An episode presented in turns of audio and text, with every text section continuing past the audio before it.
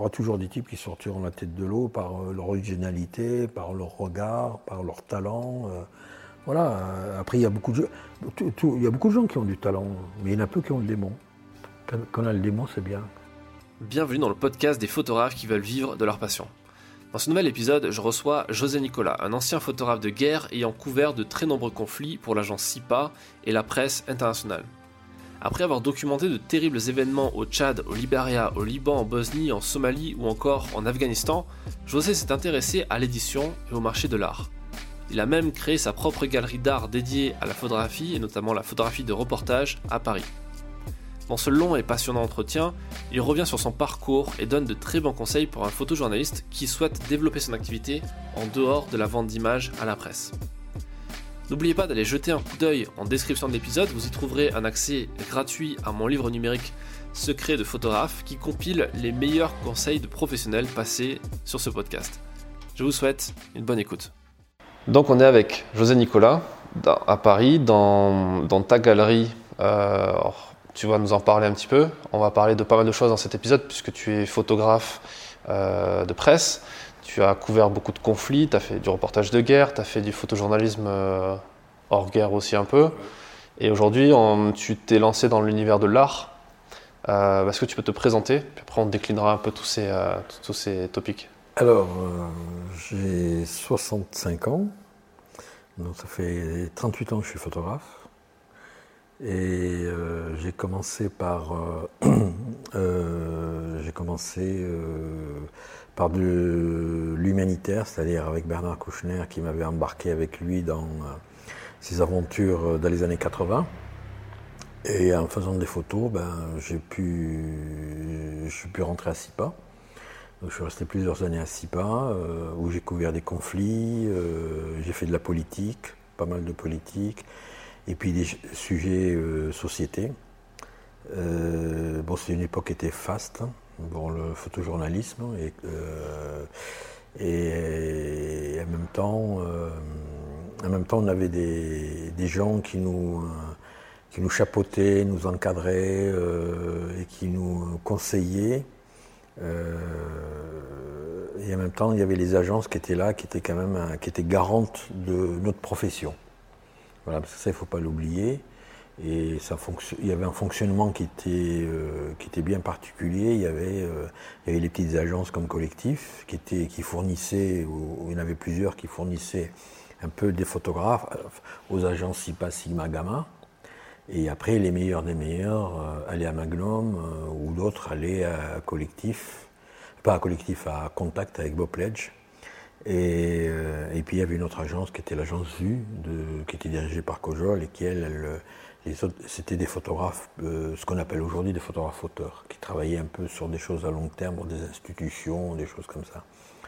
Donc le, donc tout était bien réparti, tout fonctionnait bien et on avait des grands maîtres qui dirigeaient les agences, qui étaient ou qui étaient des rédacteurs en chef comme Gokshin à SIPA, comme Hubert Arendt à Sigma. On avait des rédacteurs en chef qui étaient fabuleux, Alain Mingan à Gamma, il y avait euh, Claude Tiercé à SIPA, il y avait euh, euh, Xavier Pilissier à Sigma, voilà, qui étaient et il y avait des staffs de- de photographes qui, étaient, qui faisaient partie de l'agence.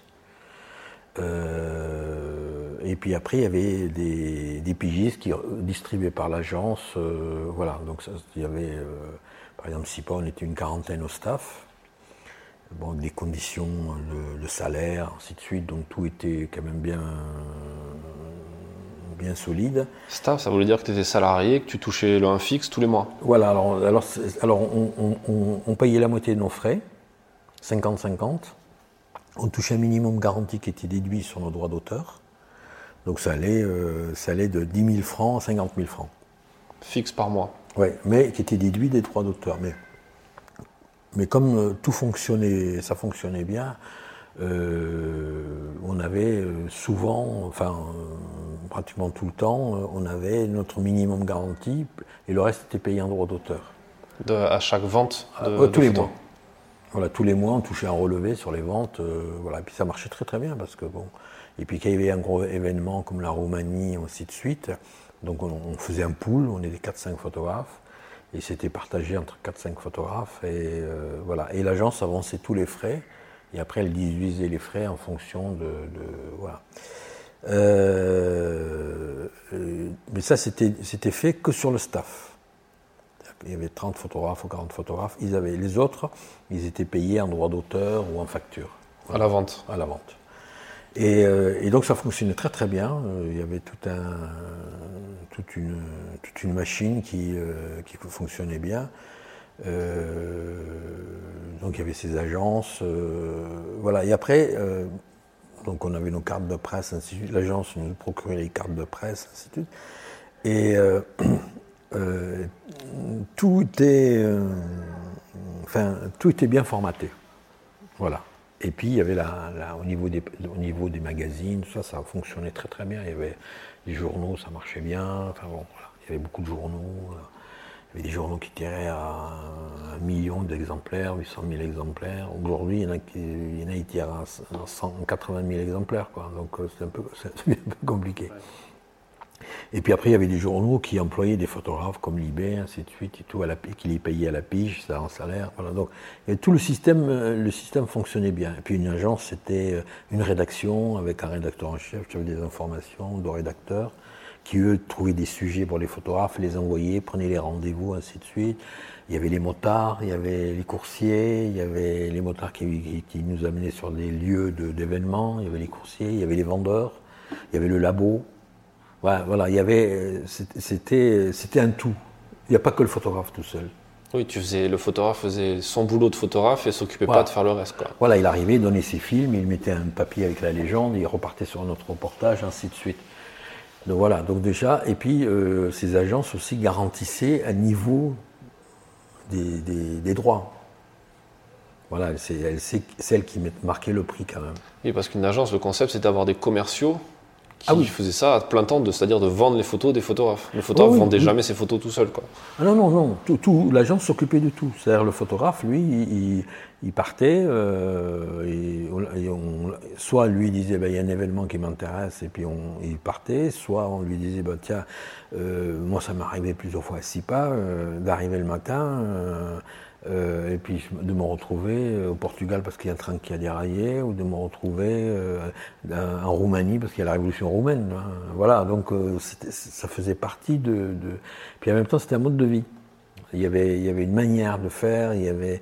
Puis bon, on avait ces types qui étaient exceptionnels, hein. Gokshin, tout ça et tout, c'était quand même des grands maîtres, quoi. Donc, et, je pense que aujourd'hui, il n'y a plus ça. Donc du coup, tout le monde est un peu livré à lui-même, chacun fait comme il peut. Euh, il doit trouver les sujets, il doit les faire, les traiter, aller les vendre, ainsi de suite. Et c'est compliqué. Voilà, c'est compliqué. Puis en même temps, le marché s'est écroulé. Le marché, il est inexistant. Enfin, je veux dire, euh, moi, je me souviens, j'avais fait un reportage euh, sur l'école du Front National, dans, la Montagne Noire. bon, l'agence l'avait vendu 20 000 francs à, l'Humanité Dimanche, c'est-à-dire 2500 euh, euros. Quoi. Euh, là, l'autre jour, j'ai vu un gars qui a vendu 6 pages, euh, il, a vendu 500 euros. Il y a quand même un, grand écart. Donc voilà, donc il y, a tout un, il y a tout un, système qui existait, mhm. qui s'est écroulé. Donc voilà, après chacun, après chacun essayait de trouver d'autres pistes. Euh, voilà, mais ça, ça a été une époque, euh, une époque faste. Moi, j'ai quitté SIPA en 95. J'ai continué à faire des reportages que j'ai fait redistribuer par Sigma, qui après a été Corbis. Et, euh, en même temps, je me suis un peu orienté aussi vers d'autres modes parce que je voyais que la presse commençait à faiblir,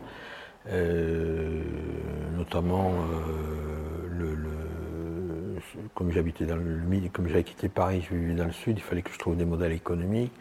Donc il y a eu les, vignobles, la déco, euh, voilà. Et puis à un moment, j'ai fait un peu des, reportages sur l'armée parce que j'avais beaucoup d'anciens camarades militaires. Donc, euh, euh, donc voilà. Donc du coup, j'ai mené, mené une vie de, une vie de photographe au gré du au gré des moments, parce que bon, à six pages, j'ai eu un accident au Rwanda où j'étais assez grièvement blessé. Donc là, après, ça m'a un peu freiné, parce que bon, j'avais des enfants, tout ça, bon, j'étais pas seul quand même, donc il fallait s'en occuper. Puis bon, c'était quand même, le Rwanda, c'était éprouvant pour moi par rapport à ce que j'ai vu, par rapport à la blessure que j'ai eue, tout ça. Donc c'est pour ça qu'à un moment, quand j'ai quitté l'agence, j'ai essayé de me orienter vers ce qu'on appelait avant le magazine, les sujets magazines. Mhm. Comme maintenant on appelle la photo documentaire. Euh, donc j'ai essayé de faire ça, j'avais un peu des magazines, puis après quand je me suis installé dans le sud, vraiment j'ai commencé un peu à, chercher d'autres moyens, mais en même temps de, euh, de continuer à aimer la photo. Pas, d'être, pas de devenir le laborieux de la photo, c'est-à-dire faire de copyright Bourville, des choses comme ça, parce qu'au bout d'un moment, ça, ça tue un peu sa passion. Quoi. Donc voilà. Et en 2014, euh, euh, j'ai récupéré toutes mes archives et j'ai commencé à travailler sur mon fond, à regarder un peu euh, ce que j'allais faire de toute cette masse de photos. Donc il y a plein de photos que j'ai redécouvertes, ainsi de suite et tout. Et euh, donc j'ai commencé à trier, à scanner. Et la première histoire, c'est euh, euh, ces 10 ans de voyage avec Bernard Kouchner sur les franges docteurs. Donc on a sorti un livre chez La Martinière. Là, on vient d'avoir une exposition à, l'Arsenal de Metz. et avant, on avait eu une exposition aussi au Festival de Belém à Dallorne de Pascal Kitmal avec ce travail-là. Après, j'ai ressorti un livre sur le Tchad où j'avais 20 ans de photographie sur le Tchad parce que c'était un pays que j'adorais, où j'allais souvent. Là, je prépare un sur le Rwanda. Euh, voilà, chaque année, je sors, je sors, quelque chose. De tes archives De mes archives.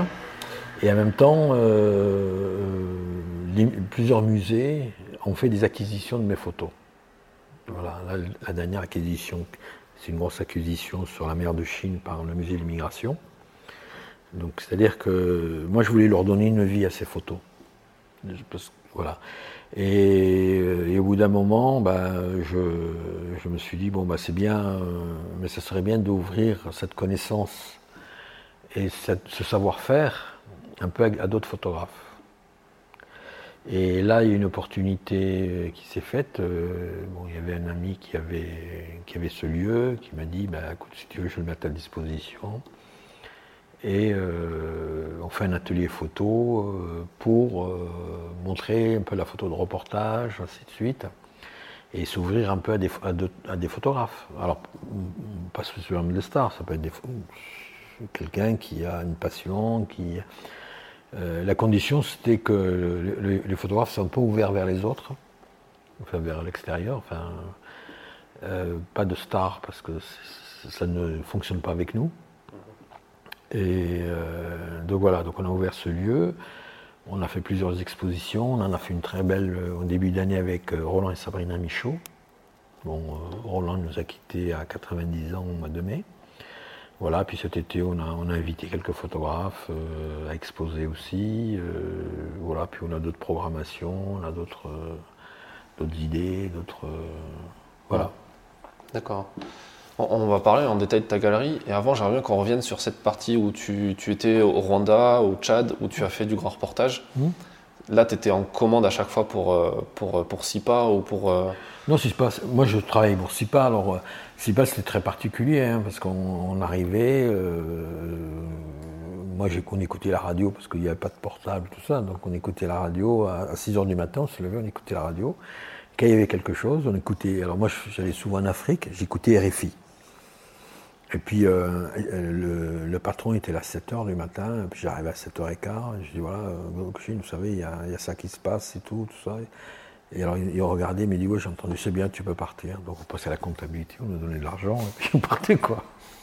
Excellent. Voilà, c'était. Euh, et puis des fois, il disait non, mais. Euh, il dit ben non, lui, il va pas y aller parce que euh, la dernière fois, il s'est planté. Donc ben, là, il, il, a à faire le conseil des ministres et les manifs, quoi. C'est un peu la punition. Mais comment tu faisais pour, pour construire ton reportage, pour trouver tes idées, tes angles, les personnages? Alors, le news, c'est ce qu'on appelait le news. Euh, on partait, puis c'était l'inconnu. Hein. Fallait, par exemple, au Tchad, quand il y avait euh, les événements au Tchad, l'aéroport était fermé. Donc on prenait l'avion, on arrivait à, à, Yaoundé, au Cameroun. De là, on prenait un avion à Marois. Là, on prenait un taxi brousse. On roulait, on arrivait euh, au fleuve Chari, on prenait une pirogue, on traversait. et puis après, on montait dans un camion et on montait dans le nord du Tchad on mettait trois jours à arriver. Quoi. Ton objectif, c'était juste d'être là-bas, en fait Oui, parce qu'il y avait l'événement, puis tout se passe, c'est les combats, et après on se débrouille, et puis sur place, euh, c'est-à-dire que le, news, on ne sait pas ce qu'il y a. Il y a un événement, il faut y aller, hop, on y va. La Roumanie, c'était pareil. Moi, la Roumanie, on était... Euh, euh, un matin, à 9h, j'avais un rendez-vous à faire un portrait d'un homme politique. L'agence m'avait envoyé faire un portrait d'un homme politique. Donc j'arrive à l'agence, il est 11h, euh, Gokshin me dit, bon toi, mets-toi là. Toi non, toi non, toi, toi oui, toi tu te mets là, tu te mets là. Et on était dans son bureau, on attendait, puis il a dit, bon ben maintenant vous allez partir en Roumanie, j'ai loué un avion quoi. On est parti, euh, mais on était, moi j'ai été avec, euh, on était habillés, euh, donc on est arrivé, on n'avait pas de bourse avant ni rien, on a débarqué, on a fait les, il y avait les, les, événements, il y avait les gens qui, il y avait le palais de Fesesco qui brûlait, il y avait les gens qui criaient dans la rue, ça tirait, on a fait les photos, puis ça, on est resté une semaine, on a fait tout l'événement comme ça. Hum. Donc ça, ça c'est le news, ça. Maintenant, maintenant c'est compliqué parce que je veux dire aujourd'hui, euh, euh, euh, tout le monde a des services de communication, tout le monde contrôle son image. Voilà, n'importe quel mouvement révolutionnaire de n'importe où, ils ont une communication. Euh, tous les comédiens, les hommes politiques, tout le monde a des gens qui veulent, tout le monde veut contrôler son image. Euh, avant, il y avait un événement, on arrivait, hop, on, faisait les photos, il fallait d'aller premier parce que en 48 heures, parce qu'au bout de, par exemple, quand les, Serbes euh, ils massacraient les, les, Croates, bah, il fallait arriver tout de suite faire les photos. Les mecs, ils étaient trop occupés à tuer. Donc on faisait les images, après on se barrait, quoi mais il fallait c'était le, news, c'était quelque chose, il fallait d'aller premier, quoi. Ceux qui arrivaient deux jours après, c'était trop tard.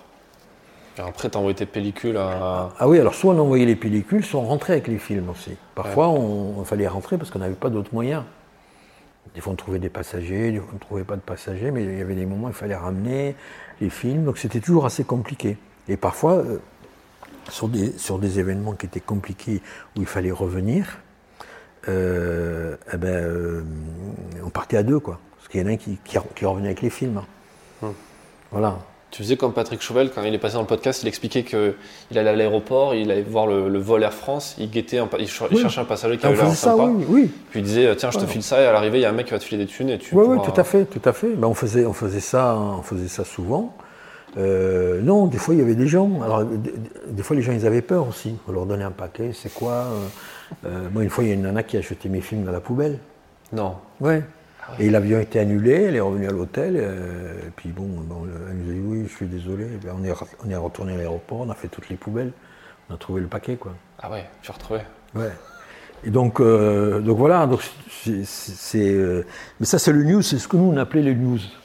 c'est vrai, il y avait un événement, il fallait y aller, on partait quoi. On, ne se posait pas la question. Euh, on, on, voyait sur place. Euh, on cherchait pas. Après, tu avais des sujets. Il y avait des sujets qu'il fallait. Construire. Par exemple, euh, quand tu fais un sujet comment, sur la, déforestation, sur les, ou sur les éléphants. Par exemple, admettons le massacre des éléphants. Donc ça, c'est un sujet que tu construis. Donc là, tu as besoin de contact, tu as besoin de contacter des gens, de monter ton histoire, tout ça. Ça, il y avait des gens à l'agence qui t'aidaient pour ça Oui, alors tu vois, à Gamin, par exemple, il y avait Pascal Maître et Vigili qui faisaient du magazine, qui montaient des sujets. Moi, j'étais dans la partie news. Voilà, tu vois, euh, il y avait un truc, j'y allais, quoi. voilà. Après, il y en avait d'autres qui faisaient du magazine, qui faisaient des, tu vois, qui... Euh, euh, il y avait Pierre Perrin à l'époque, il avait fait un sujet sur la route des cigognes. Mais bon, euh, quand mais Paris Match, ils avaient fait 12 pages sur la route des cigognes. Puis c'était, il, avait payé 250 000 francs, quoi. C'est énorme. Mais bon, ça lui, ça lui avait pris euh, des semaines à faire ça. Tu avais, euh, un autre qui partait chez les pygmées, qui faisait un sujet sur les pygmées, donc il fallait. Donc ça, ça demandait du travail, les passeurs et tout. Nous, c'était différent. Nous, il y avait un événement, paf, on y allait. Tu partais sur le truc. Voilà, et puis il fallait d'aller premier, on se débrouillait. Euh, par n'importe quel moyen, il fallait ramener des photos. Aujourd'hui, était dans le news. Aujourd'hui, il y a toujours ça avec les agences filaires, avec l'AFP, Reuters, AP, qui sont dans cette optique-là. Ah oui. Même s'il y a quand même cette logique aussi d'histoire, d'anglais, de, trouver des personnages, même sur un événement d'actualité. Il y a toujours besoin d'images euh, symboliques, euh, de trouver des plaques, des images fortes pour un événement. Oui, mais dans un, news, dans un news, on les trouve, les plaques. Ouais. Je veux dire, euh, il y a tellement de choses qui se passent devant les yeux. Si on est bon cadreur, enfin, je veux dire. Alors après, ce qui était important aussi, c'est que euh, par exemple, moi j'allais souvent au Tchad. Bon, ben, je connaissais bien Idriss Déby. À l'époque, il était chef d'état-major de l'armée tchadienne. Voilà, on, a des liens avec les gens. Voilà, comme ceux qui allaient du côté bosniaque, ah ben, ils avaient des liens. Ceux qui allaient du côté serbe, ils avaient les liens. Petit à petit, on revient, donc il y a des liens qui se font. Et donc ces gens-là, ils, nous donnent aussi des informations. Ils peuvent nous appeler, ils disent voilà, on fait un truc. Oui, tu te fais ton réseau aussi. voilà, euh, voilà, et au Tchad, euh, moi en Afrique, comme Pascal Maître, moi, je m'étais fait mon réseau, je connaissais des gens sur place, ainsi de suite. Donc, euh, c'était facile. Petit à petit, on, faisait, on faisait son réseau. On avait les humanitaires, mais on avait les gens sur place, il y avait les militaires. Enfin, il y avait plein de choses qui se faisaient. Parlons justement des militaires, parce que j'ai connu ton travail grâce, à ton travail sur les militaires français. Oui. Tu as, couvert quasiment toutes les opérations françaises euh, à l'étranger depuis, euh, depuis quand? Ah bah Depuis 84. Alors, alors moi, c'est un peu particulier. Moi, j'étais dans les paras. Ouais. Euh, donc à l'époque, euh, c'était une armée de métier, euh, une armée d'appelés, et les seuls régiments qui étaient professionnels, c'était ceux de la Légion et, les, trois régiments para. Et donc c'est eux qui intervenaient tout le temps. Donc quand moi j'allais quelque part, c'était eux. Donc je les connaissais, et puis c'était le, le, 368, voilà, donc je, je, les voyais sur place, ils m'embarquaient avec eux, quoi.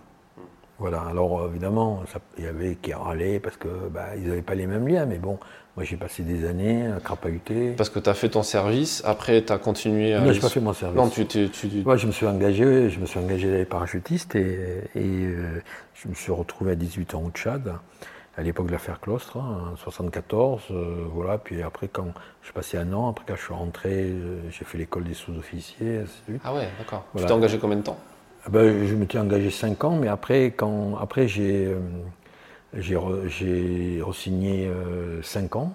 En tant que sous-officier, du coup? Oui, comme sous-off, oui. Parce que, ben, au bout de deux ans, j'étais sous-off. D'accord. Donc c'était très vite.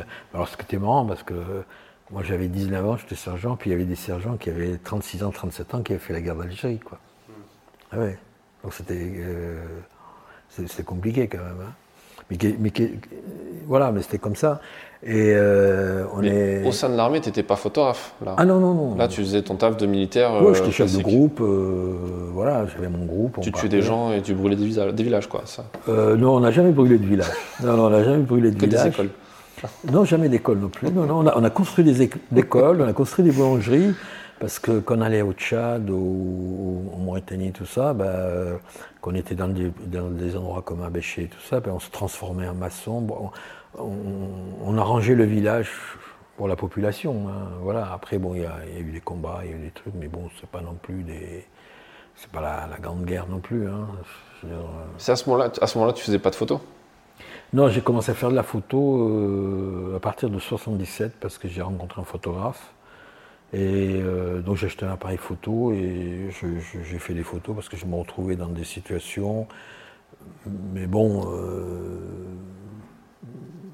ça, ça me plaisait. Mais bon, mon, premier rôle était quand même. Ah, mais tu faisais des photos sur le terrain quand tu étais en tant que militaire pour toi, quoi Oui, pour moi, mais bon, en même temps, on avait des événements quand même.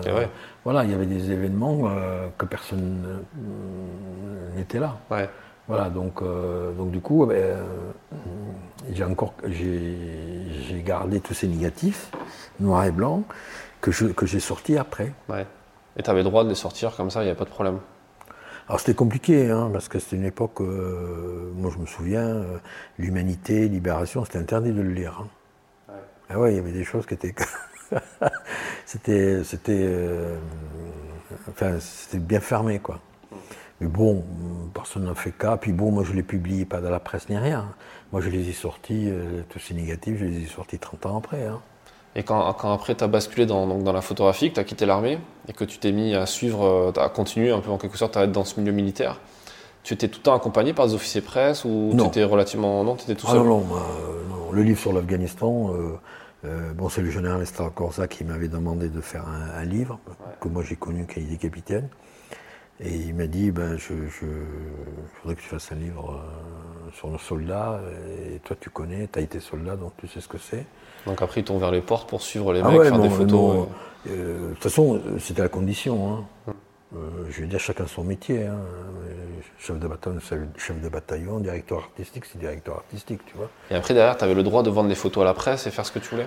Ouais, alors après j'ai fait attention parce que, par exemple, euh, quand j'allais sur une opération, il y avait des morts, des choses comme ça. Bon, bah, euh, c'est des photos, je, je- je faisais attention. Par exemple, pendant la guerre du Golfe, sur, la- sur Al Salman, euh, moi j'étais là quand il y a eu le, le- il y a eu une cluster bomb qui a, qui a explosé. Il y a, il y a deux parachutistes du premier RPMA qui ont été tués et il y en a une, euh, 26 blessés. Voilà, mais les photos, je les ai pas. Tu les as jamais diffusées? Non. Pourquoi? Non, parce que c'était un contrat. Euh, il dit voilà, ils m'ont dit on t'amène avec nous, tu peux faire les combats, si on porte un blessé, des choses comme ça, ok. Mais après, il y a des choses, euh, euh, ils ne voulaient pas euh, qu'on voit les morts, des choses comme ça. Mais c'est c'est un peu normal par rapport aux familles, par rapport à. Voilà.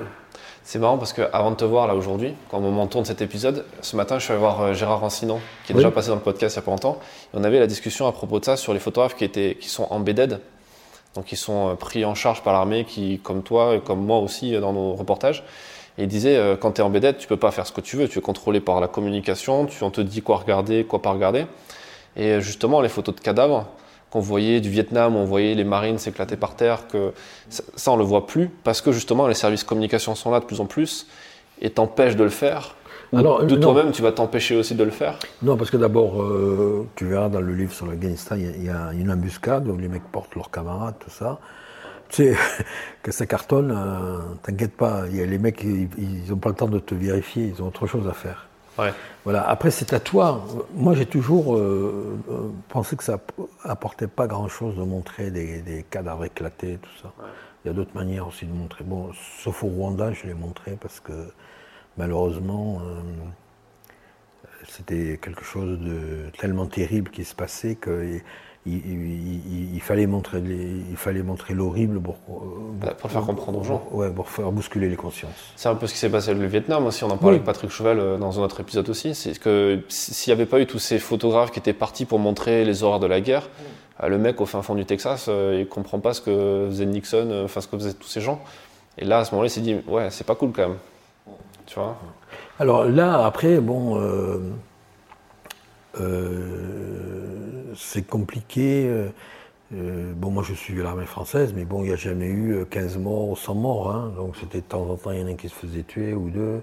Bon, à part Drakkar, qui a été quand même quelque chose de- d'énorme. Euh, mais. Tu étais là, au Liban, à ce moment-là? Ouais, j'étais au Liban. Moi, j'étais j'étais militaire, j'étais blessé au Liban. Pendant Drakkar? Non, juste un peu avant. D'accord. Voilà, donc, donc voilà. Après, moi, au, niveau de mes anciens camarades parachutistes, je bénéficie aussi de certaines choses. Voilà, donc du coup, il y avait, il y avait une, sympathie. euh, voilà, ça m'a permis de faire plein de choses. Et par la suite, plus tard, certains que j'ai connus qui sont devenus colonels et tout m'ont m'ont demandé de faire leur livre de leur régiment, ainsi Ouais. de suite et tout. voilà. C'est là où le réseau prend son importance, quoi. Voilà, et puis en même temps, euh, j'avais le droit de, de revendre euh, les photos dans les magazines. euh. Bon, alors je, leur- euh, je, je- je- montrais quand même avant que ça soit publié, parce que bon, il y avait, un, y avait un, un lien de confiance qui s'instaurait. Mais on m'a jamais, euh, enfin, on m'a jamais contrôlé, on n'a jamais voulu regarder mes photos. euh, Enfin, ça, c'est. Puis moi, j'ai toujours euh, refusé. hein. Aujourd'hui, aujourd'hui, beaucoup de photographes qui partent en reportage sont obligés de montrer à la communication. Mais à ce moment-là, quel est l'intérêt d'aller sur le. à un moment, on m'avait proposé d'aller au Mali. Alors, j'ai refusé. J'ai dit, mais Parce qu'il voulait faire un livre et tout. Je dis, mais non, mais si vous devez contrôler mes photos, c'est quelqu'un qui doit choisir mes photos. Que ce soit quelqu'un du métier qui choisisse, tout ça, je veux bien. Mais là, euh, quel est l'intérêt À ce moment, vous prenez des photographes de chez vous vous faites le bouquin, quoi? À quel moment tu as eu cette conscience, peut-être que tu l'as, je sais pas, mais cette conscience de photojournaliste? C'est-à-dire de te dire, malgré l'affect que tu avais pour l'institution et pour les gens de l'institution, t'es dit, ok, mais là, euh, stop, tu vas pas me dire que tu vas pas contrôler mes images, je vais faire mon taf de journaliste. Ah, tout de suite, quand, je suis, quand j'étais photographe, euh, il fallait que j'amène des images, donc euh, j'avais pas envie qu'on me contrôle mes photos. Voilà. Après, quand j'ai fait comment commander des travaux pour eux, c'était autre chose, parce que ça c'était des commandes.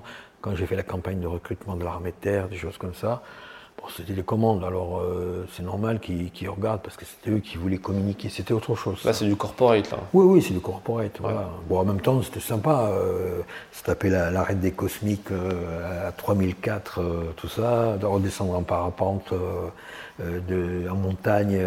tu fais du parapente ouais, ouais, mais avec, avec 30, 30 chasseurs alpins, machin.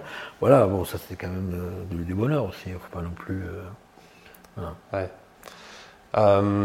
C'est comme l'humanitaire, c'est pareil. Euh, euh, j'en ai, fait, ai fait pas mal, mais à un moment, euh,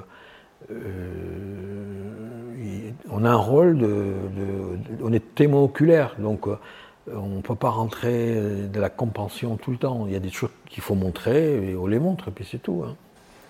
Oui, tu veux dire qu'il faut être capable de pas être trop. Comment dire de maîtriser ses émotions, de ne pas être trop dans le sujet, de ne pas être trop acteur du sujet aussi. Oui, de ne pas être trop acteur. Malheureusement, euh, parfois on est, un peu pris aussi. On est un peu. Euh. Après, je pense que c'est à, soi-même aussi d'être rigoureux. De, de, se dire ça, je montre, ça, je montre pas. Voilà. Moi, je sais que, par exemple, euh, il y avait un comédien que je connaissais bien, avec qui je m'entendais bien. Et j'avais des photos de lui avec ses enfants, tout ça. Et à un moment, un, de ses fils s'est tué. Et euh, euh, on m'a demandé les photos, tout ça, et j'ai jamais voulu les donner. J'aurais pu gagner de l'argent, tout ça, mais je ne l'ai pas fait parce que je, parce que je me disais que cet homme avait, avait assez de peine comme ça, tu vois, pour euh, voilà. Mais il y en a d'autres, il aurait donné. Euh, voilà, c'est comme ça. après, euh, après euh, chacun y mettre de son. De ce choix. De ses choix, voilà. Donc moi j'ai choisi cette partie, c'est comme ça. Pas... Ça me fait penser à. Tu, l'as vu le film Paparazzi avec Tim Seat et, ah oui oui, oui. qui, est un petit peu maintenant où l'histoire c'est l'histoire d'un paparazzi qui est le, le, pire des enfoirés oui mais qui est pote avec une nana très célèbre, enfin une, actrice à ce moment-là très connue, et qui tombe tout en dépression et qui à un moment se fait une tentative de suicide. Et il, l'aime tellement, enfin c'est sa pote quoi, et du coup il va donner une fausse info aux autres paparazzi pour les virer, pour que lui il, va, il aille la sauver tout, et, alors qu'il pourrait euh, trahir. Et en fait c'est ça aussi, c'est que tu te retrouves face à des cas de conscience ou des conflits d'intérêts aussi. Hmm. Comment tu l'as, jamais, tu t'es jamais dit là je suis en conflit d'intérêts? Où là je suis border euh, par rapport à mon boulot ah bah de corporate et mon boulot de journaliste oui, oui, bien sûr, oui, oui, il y a des moments, euh, on est un peu... Non mais après on est pris aussi par des choses, hein. parfois on, fait un, moment quand j'habitais à Marseille, j'ai fait un travail avec les flics où j'ai passé quatre mois euh, avec les flics, avec les policiers dans les quartiers nord, tout ça. Pour un moment, on, est pris dans un truc, hein. on est dans une ambiance, on ne on sait plus trop. Il y a des moments où on se dit putain, mais qu'est-ce que je fais Voilà. Et ça, c'est normal. Hein. Ça, c'est un peu comme quand on part, euh, euh, quand c'est des conflits qu'on va toujours avec les mêmes. Mm. Eh ben, au bout d'un moment, euh, bah, on adhère un peu à leur truc. et parfois, on se dit merde, qu'est-ce que je fais quoi? Là, tu as l'impression de ne plus faire ton taf correctement? Mais je ne sais pas si c'est moi, je trouve que c'est pas un taf comme un autre. Parce que ça, ça c'est quelque chose que tu peux. Tu peux. Il euh, n'y a, que toi qui juges de ça. de ce que tu fais, de ce que tu vas photographier, comment tu vas le photographier. Euh, tu vois, la guerre du Libéria, euh, on faisait des photos, et les mecs, pour les photos, ils, tuaient des gens, quoi. Alors à un moment, il y en a qui disent, vous êtes malade, arrêtez. Donc, donc ils, ont, ils ont arrêté, puis ils ont, ils dit, bon, bah, allez, cassez-vous, quoi. Et si on avait continué à faire des photos, ils les auraient tués, quoi. Tu vois, c'est, Alors évidemment que ça fait des plaques. Mais bon, est-ce, que est-ce, que, est-ce, qu'une, est-ce photo, ça vaut la vie de quelqu'un? Non. Voilà, tu, vois, c'est, là où, euh, où tu peux perdre pied, je trouve. parfois on peut, on peut se perdre dans des. Dans des. Euh, on, ouais, on, on, sait plus. Il y a des moments où on, peut, on peut basculer, quoi. Ouais. Tu peux nous parler de la fois où tu as été blessé? Au Rwanda? Ouais. Ouais, bah, écoute, euh, moi j'étais au Rwanda, euh, donc on avait, on avait, euh, on était venu, bon, je suis arrivé d'aller premier au Rwanda, on avait pas mal tourné, et puis, puis avec Patrick Saint-Exupéry, on a, on était venu avec les, militaires qui venaient secourir les, rescapés. Enfin, on, a, averti les militaires qu'il y avait des rescapés du massacre de Bicicero. Et là, on est allé, c'était un peu, un peu le cauchemar quand même. Donc ça, ça a été terrible, tu vois, pour nous. Et après, euh, deux jours après, euh, je suis parti avec une, amie, là, Isabelle Stess, qui était à France 2. Et on a pris une route. Euh, et alors, dans les dans ces moments-là. C'est marrant parce que c'est. C'est marrant, c'est pas marrant. C'est quelque chose qui m'est déjà arrivé quand j'étais à l'armée, euh, où j'étais blessé. C'est qu'à un moment, euh, là on était sur une route. Bon, quand j'étais à l'armée, on était dans Beyrouth détruit. Euh, c'est un moment, il n'y a plus de bruit, il n'y a a plus d'oiseaux, il n'y a plus rien. Il va se passer un truc. Et là, la même chose se reproduit se reproduit 11 euh, ans après. Et là, on se fait canarder, euh, on se fait canarder, on prend 120 impacts dans la voiture. Donc la voiture, elle part dans le fossé. Euh, Isabelle, elle a le sein arraché, la cheville qui saute. moi, j'ai le genou en éclat. Voilà, enfin, on est, on est dans un état puis là, ils sont arrivés, c'était des gosses du, FPR, donc les Tutsis, ils sont, des gamins, ils sont arrivés, euh, prêts à, nous découper. Puis qu'ils ont vu qu'on bah, n'était pas des, des, Hutus, ça, donc euh, ils nous ont gardés, ils nous ont baladés pendant plusieurs jours. Euh, voilà, jusqu'à qu'on soit libéré et qu'on soit soigné. Voilà. Donc après, ça a pris, euh, ça a pris des mois. Ça, Isabelle, elle a eu 14 mois d'hôpital, moi j'ai eu 8 mois, parce qu'il fallait tout refaire quand même. On avait tout un.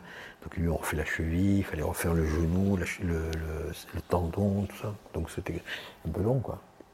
Voilà, donc c'était un peu. voilà. Bon, après, moi j'ai mis du temps hein, à me à me remettre un peu parce que c'était quand même.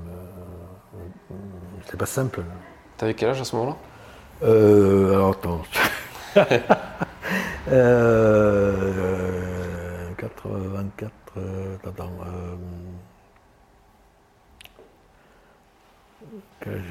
C'était en 94 94, oui. Donc bah, c'était simple. 10, 20, la quarantaine. D'accord. Et vous étiez que tous les deux dans la bagnole, il n'y avait pas de fixeur Non, non, non, il y avait, il y avait le caméraman et le, fixeur, et heureusement qu'ils étaient là parce qu'ils ont tout de suite mis euh, des, serviettes mouillées. Des garrots, comme ça? Non, vous n'avez pas ça euh, Non, non, on avait une trousse euh, avec de la morphine un peu dedans, donc du coup ça, ça, nous a fait un peu de bien, quoi. Et voilà, puis après ils nous ont, ils nous ont gardés prisonniers. Voilà, ils nous ont donné un Fanta, voilà, puis, on a été soignés quelques jours après. C'est pour ça qu'après on a eu beaucoup de mal au niveau des soins, tout ça. Ah oui, as de la chance, ça ne s'infecte pas, ce genre de quoi. Oui, oui, oui, il y a eu. Euh, oui, c'était un peu infecté quand même. Quand on est arrivé, on était quand même. Mais bon, après, je veux dire, euh, euh, l'Élysée, tout ça, ils nous ont pris en charge à l'hôpital militaire. Enfin bon, ça a été. ils nous ont évacués. Enfin bon, après, il y a eu un suivi ça suivait bien quand même. Donc voilà. Et, ça, c'était. Euh, on, voulait aller, on, voulait retourner à Boutaréo. Moi, j'avais été la veille. Et, euh, puis, entre-temps, bah, le FPR, ils avaient avancé. Les Hutus, ils, étaient, euh, ils avaient fui. Donc, du coup, bah, le, mouvement de terrain avait changé. Quoi. Donc, ils avaient avancé, ils avaient pris plein de positions. Et nous, on ne s'était pas rendu compte. Quand, quand, tu étais sur cette route-là, tu sentais que tu avais fait une connerie ou pas? Ou que tu c'est juste la faute à pas de chance et que. Ouais, non, c'est la faute à pas de chance. Hein. C'est, euh, il y en a qui sont passés trois heures avant, ils n'ont rien eu. Et nous, entre-temps, ils ont avancé. Ils ont, euh, c'était les, gamins, c'était des soldats, euh, enfants soldats, les éclaireurs, et voilà, qu'on est tombé sur eux, quoi. Tu vois, je te demande ça parce qu'il y a, y a ce film qui est sorti il n'y a pas longtemps sur Camille Lepage que tu as peut-être vu. Ouais, alors, ouais, alors, oui, je, j'ai vu. Malheureusement. Euh... Là, l'histoire est quand même différente. C'est une, nana qui avait 24 ans, je crois, à l'époque, qui part comme ça, euh, sans vraiment trop de préparation ni trop de contact, euh, à l'arrière d'une moto de, oui. de mec, voilà, enfin, dans la nuit. C'est peut-être pas la même, euh, elle n'a pas de fixeur, pas ce genre de choses. Toi, c'est quoi ton point de vue sur tout ça? Sur ces jeunes qui partent comme ça, jeunes et moins jeunes, mais Malheureusement, c'est surtout des jeunes qui se font tuer. Écoute, moi, quand en 2014, euh, ouais, j'étais en Centrafrique, il y avait un jeune comme ça. Euh, bon, il est parti tout seul, il dormait dans un hôtel euh, au kilomètre zéro. Je dit, tu ne veux pas dormir au kilomètre zéro parce que c'est des anti-français. Kilomètre zéro, c'est connu. Hein.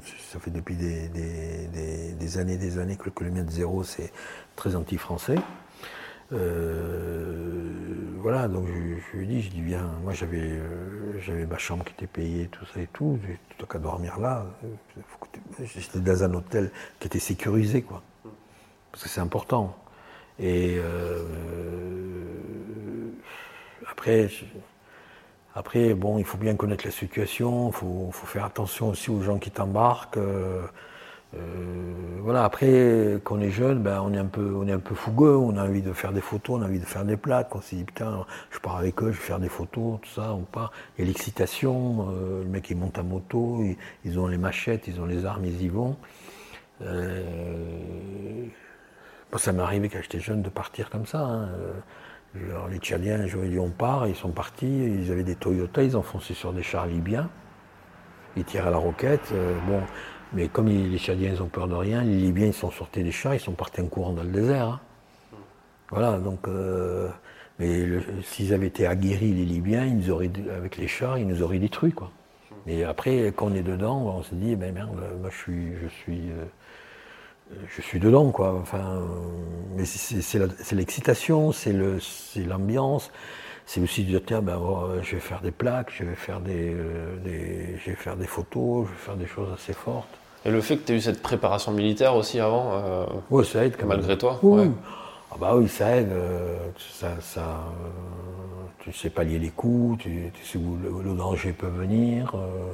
Et quand tu étais militaire, forcément tu étais armé en opération. Oui. Le fait de repartir sur une opération mais en n'étant pas armé, comment tu l'as vécu? Ça t'a jamais eu Non, ça m'a pas posé de problème. Ouais. Tu t'es jamais dit. D'ailleurs, je n'ai plus touché. D'ailleurs, je n'ai plus touché un fusil depuis cette époque. Ouais. Voilà. Ok. Parce que tu vois, par exemple, l'armée fait des stages. Euh, ils font plus trop en ce moment, mais ils font un stage pour préparer les gens qui partent en zone de guerre.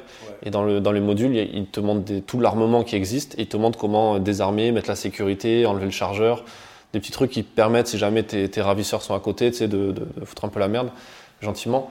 Ouais, alors euh, oui, c'est euh, mais tu sais, quand tu as des ravisseurs, euh, je pense pas que tu penses à ce, genre de truc. c'est pas facile. Hein. Non, c'est pas facile, non. non, non. Non, non, puis tu as des gens euh, qui sont souvent déterminés, donc tu peux pas. Tu... Moi, je sais pas si ça sert à quelque chose ou pas. Après, tu vois, il faut faire attention parce que.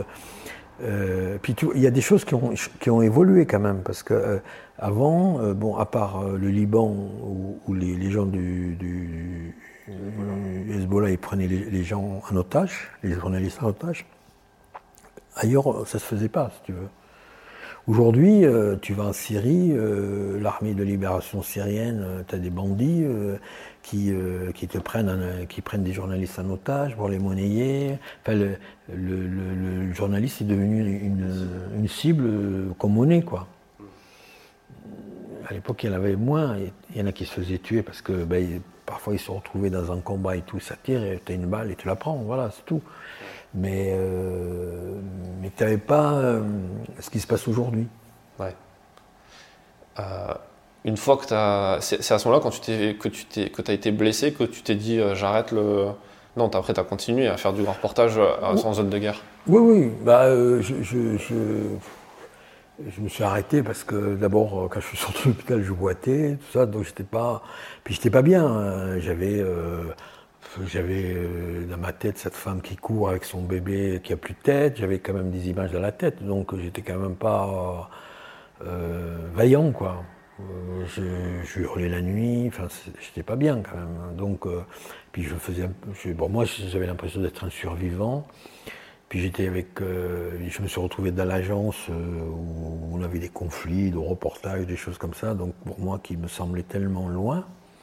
Donc à un moment, j'avais besoin d'autre chose. J'avais besoin de prendre du temps pour faire des photos, pour, euh, euh, pour moi, pour mes enfants, pour... Euh, voilà, j'avais besoin de prendre un recul, de me dire, mais quel est, quel, est, le sens de tout ça, quoi. Et du coup, même moi, j'ai changé parce que j'étais... Quand j'étais photographe, j'étais un peu jeune con, quoi. Et là, là d'un coup, ben, on on découvre autre chose, on, découvre, euh, on met du, on met plein de choses dans son corps, on enfin il y a plein de choses. Puis on est obligé de se, reconstruire. Donc c'est ça qui est pas évident. Ensuite, tu as fait, tu t'es, as fait combien de livres photos en tout? 37. 37 livres. Ouais, mais de tout. J'ai fait un livre sur le cassoulet, j'ai fait un livre sur le pain, j'ai fait, j'ai fait deux livres sur la Légion, deux livres sur les chasseurs alpins. Aucun lien avec le pain.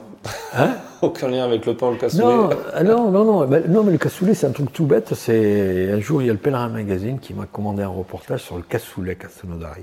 Donc je suis parti, j'ai fait des photos. Et puis j'ai passé quatre jours là-bas à faire des photos, tout c'était sympa. Puis il y a la directrice de la communication de la ville elle me dit oh ben, on voudrait faire un livre sur le cassoulet, euh, ça vous intéresse? Donc, donc je lui dis ben, pourquoi pas? Donc j'ai fait le livre. Euh, quand il est sorti, je suis allé à Castelnaudary, on m'a offert du cassoulet. Et j'ai fait manger du cassoulet à mes copains pendant six mois qu'ils n'en pouvaient plus.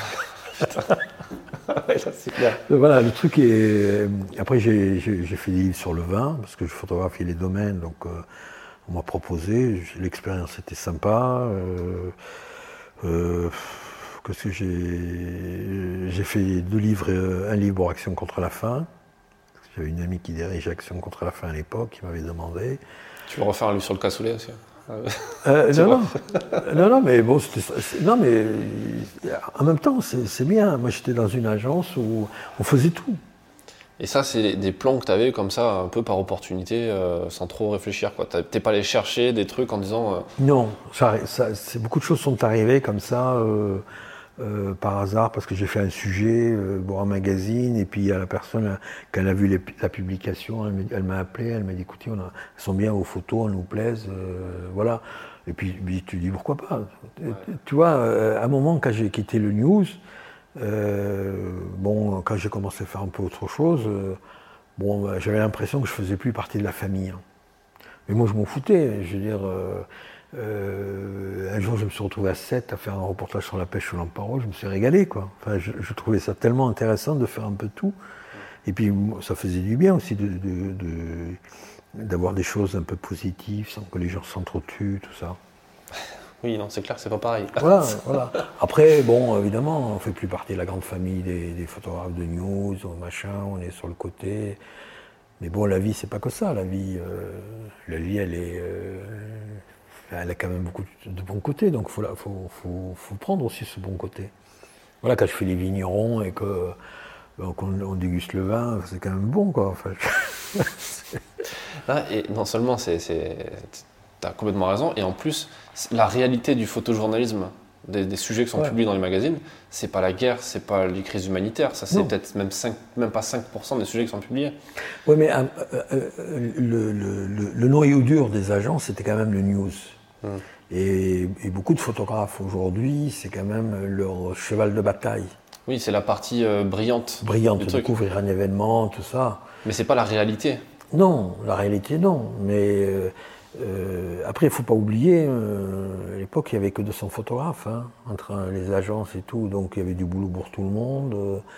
et puis le monde bougeait, il y avait, c'était un peu la fin du, du communisme. Donc il y avait des, rébellions de partout, il y avait des, donc les événements étaient, étaient euh, c'était autre chose. Hmm. Et euh, sur, les, projets d'édition que tu as fait, et aussi les projets d'auto-édition, où tu as monté tes propres livres, tu n'as pas bossé que avec des boîtes d'édition euh, Non, j'en ai fait un, moi, qui était assez sympa d'ailleurs. Et euh, les autres, non, les autres, j'ai travaillé, j'ai travaillé avec des éditrices ou des éditeurs. Le chat, c'était avec l'édition Imogène. Euh, les franges docteurs avec la, euh, la martinière. Et tous ces, tous ces projets, ça t'a, ça t'a permis de, en termes de revenus, c'était, tu dirais que c'était quoi comme pourcentage à peu près C'est peanuts. C'était pas beaucoup Non, non, à part les livres que j'ai fait pour l'armée, mais bon, ça c'était des commandes, donc l'institution elle, elle, payait, donc ça c'est autre chose. Mais autrement, non, c'était pas des. C'était marginal, quoi. Ouais, mais en même temps, euh, quand on est photographe, c'est important d'avoir un livre. Hmm. C'est un peu sa carte de visite, c'est un peu son image. Et puis, euh, ouais, c'est important de. C'est une trace. Hmm. Donc c'est important de garder cette trace-là. Et j'ai l'impression que les gens sont plus facilement euh, sensibles, enfin sont plus sensibles à acheter un livre qu'acheter un tirage, non? Ça dépend. Ouais. Ça dépend. Ça dépend. Euh, ça dépend. Il y a des gens. Euh, tu vois la photo là de Natchoué. Euh, le, jour, il y a une dame qui est venue. Ben, elle, va l'acheter. Ça l'a touché. Hmm. La photo à 2000 euros là de la tombe? Ouais. Voilà. elle, ça l'a touché. Voilà. Après, c'est. Moi, ce que je reproche souvent aux photos, c'est c'est que il n'y a que la photo, quoi. Ce serait bien qu'on raconte une histoire, qu'il y ait du texte, qu'il y ait des enfin. Mais le livre, c'est ça qui est, génial avec. C'est comme si tu, ton reportage, tu le limites pas à quatre pages dans un magazine entre euh, une histoire people de merde et un fait divers euh, à Paris, quoi. Ouais, là, tu peux avoir vraiment 200 pages. Tu peux pas dire une histoire people de merde parce qu'il y a des gens, ça les intéresse. Oui, oui. Euh, si ça les intéresse, euh, c'est pas. Mais ce que je veux dire, c'est que tu, il n'y a aucune cohérence. Quand tu prends des, magazines, tous les magazines de news euh, généralistes comme VSD, comme Paris Match, comme Figure Magazine, etc peut-être un peu moins le Figure Magazine, il n'y a quand même presque aucune cohérence. Quoi. Tu vas passer d'un sujet euh, sur, euh, le, la, je sais pas quelle princesse de Monaco au charnier en Afghanistan. C'est le, propre du magazine. C'est un magazine de news, de, news, euh, news magazine. Voilà, ce à l'époque ça s'appelait News Magazine, où tu avais des sujets et tu avais et tu avais l'actualité qui se passait dans le monde. Bon, voilà, c'est le bouquin, bon, bah, c'est un, un, travail. Euh, si tu vas par exemple 20 fois au Tchad et que tu as envie de faire un livre au bout d'un moment, des choses comme ça, c'est autre chose. Est-ce que tu penses qu'un livre, c'est ce qu'on se disait un peu avant off, est-ce qu'un livre peut remplacer, peut être aussi légitime qu'un média, qu'un journal, un magazine, pour, euh, pour publier un, un, travail de, un travail de photographe de presse? C'est-à-dire, est-ce que c'est un photojournaliste peut être journaliste s'il n'est pas forcément euh, publié, son sujet n'est pas publié dans un magazine, mais par contre dans un livre.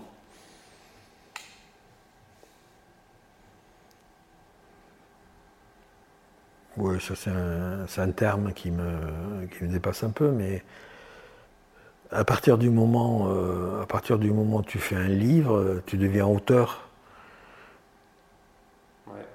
Donc euh, après, il y a des il y a des journalistes qui écrivent des livres aussi. Hein.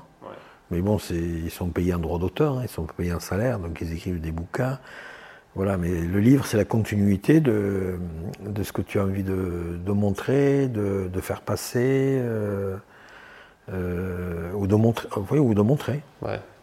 Et hormis le, côté administratif du, du, truc des droits d'auteur versus des salaires, est-ce que tu penses pas, toi, qu'il y a une une cohérence ou, euh, ou une suite logique, tu vois. Ou peut-être même plus de pertinence à faire un livre avec ton sujet, puisque tu l'as beaucoup plus creusé, tu vas apporter beaucoup plus de matière, d'information pour les gens que sur quatre pages dans un magazine, quoi, tu vois. Oui.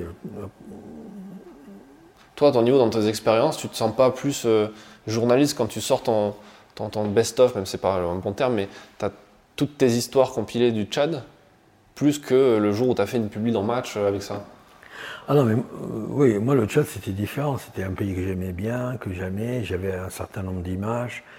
Et puis euh, j'avais envie de montrer euh, une population du Tchad, une partie du Tchad, du nord du Tchad, que Pierre qui appelait les, des héros anonymes. J'avais envie de montrer ça. J'avais montré de, j'ai mis des images qui me tenaient à cœur, sur lesquelles on a écrit dessus. Voilà. Mais c'est pas du, c'est pas du journalisme. Tu vois, c'est moi qui, à un moment, dis voilà, je, euh, ce pays, j'y été plusieurs fois, euh, je l'aime, et puis je vais montrer ce que j'ai vu. Ouais, donc en fait, tu peux plus mettre d'affect dans ton livre. Et oui, tu peux oui. Ah, bah, de toute façon, moi je mets de l'affect dans les, bouquins. C'est, enfin, je veux dire, à part euh, quand je fais un truc sur le cassoulet, le pain, ça n'a rien à voir. Ça, c'est des, des, commandes, alors bon, mais qui étaient plaisantes à faire parce que c'était agréable quand même. Pas, je veux dire, c'est, quand même. Mais après, les, bouquins comme Les Franges Docteurs, tout ça, je, je, mets, je mets de l'affect, euh, je mets ma passion. Euh, voilà. Mais j'ai pas, j'ai pas de prétention de, de, photojournaliste ou quoi. Moi, je suis témoin oculaire, j'ai vu des choses et puis je dis voilà ce que j'ai vu, voilà comment ça s'est passé. Je donne pas de, point de vue ni rien. Et après, je, parle avec ce que j'ai ressenti. Je, j'ai pas, pas le, la prétention de, de, donner des leçons. Quoi. Le Rwanda, c'est pas, et je, je, dis voilà ce que j'ai vu, voilà ce que j'ai ressenti, et voilà comment j'ai vu, quand j'étais au Rwanda, quand comment j'ai vu que les choses se transformaient de jour en jour.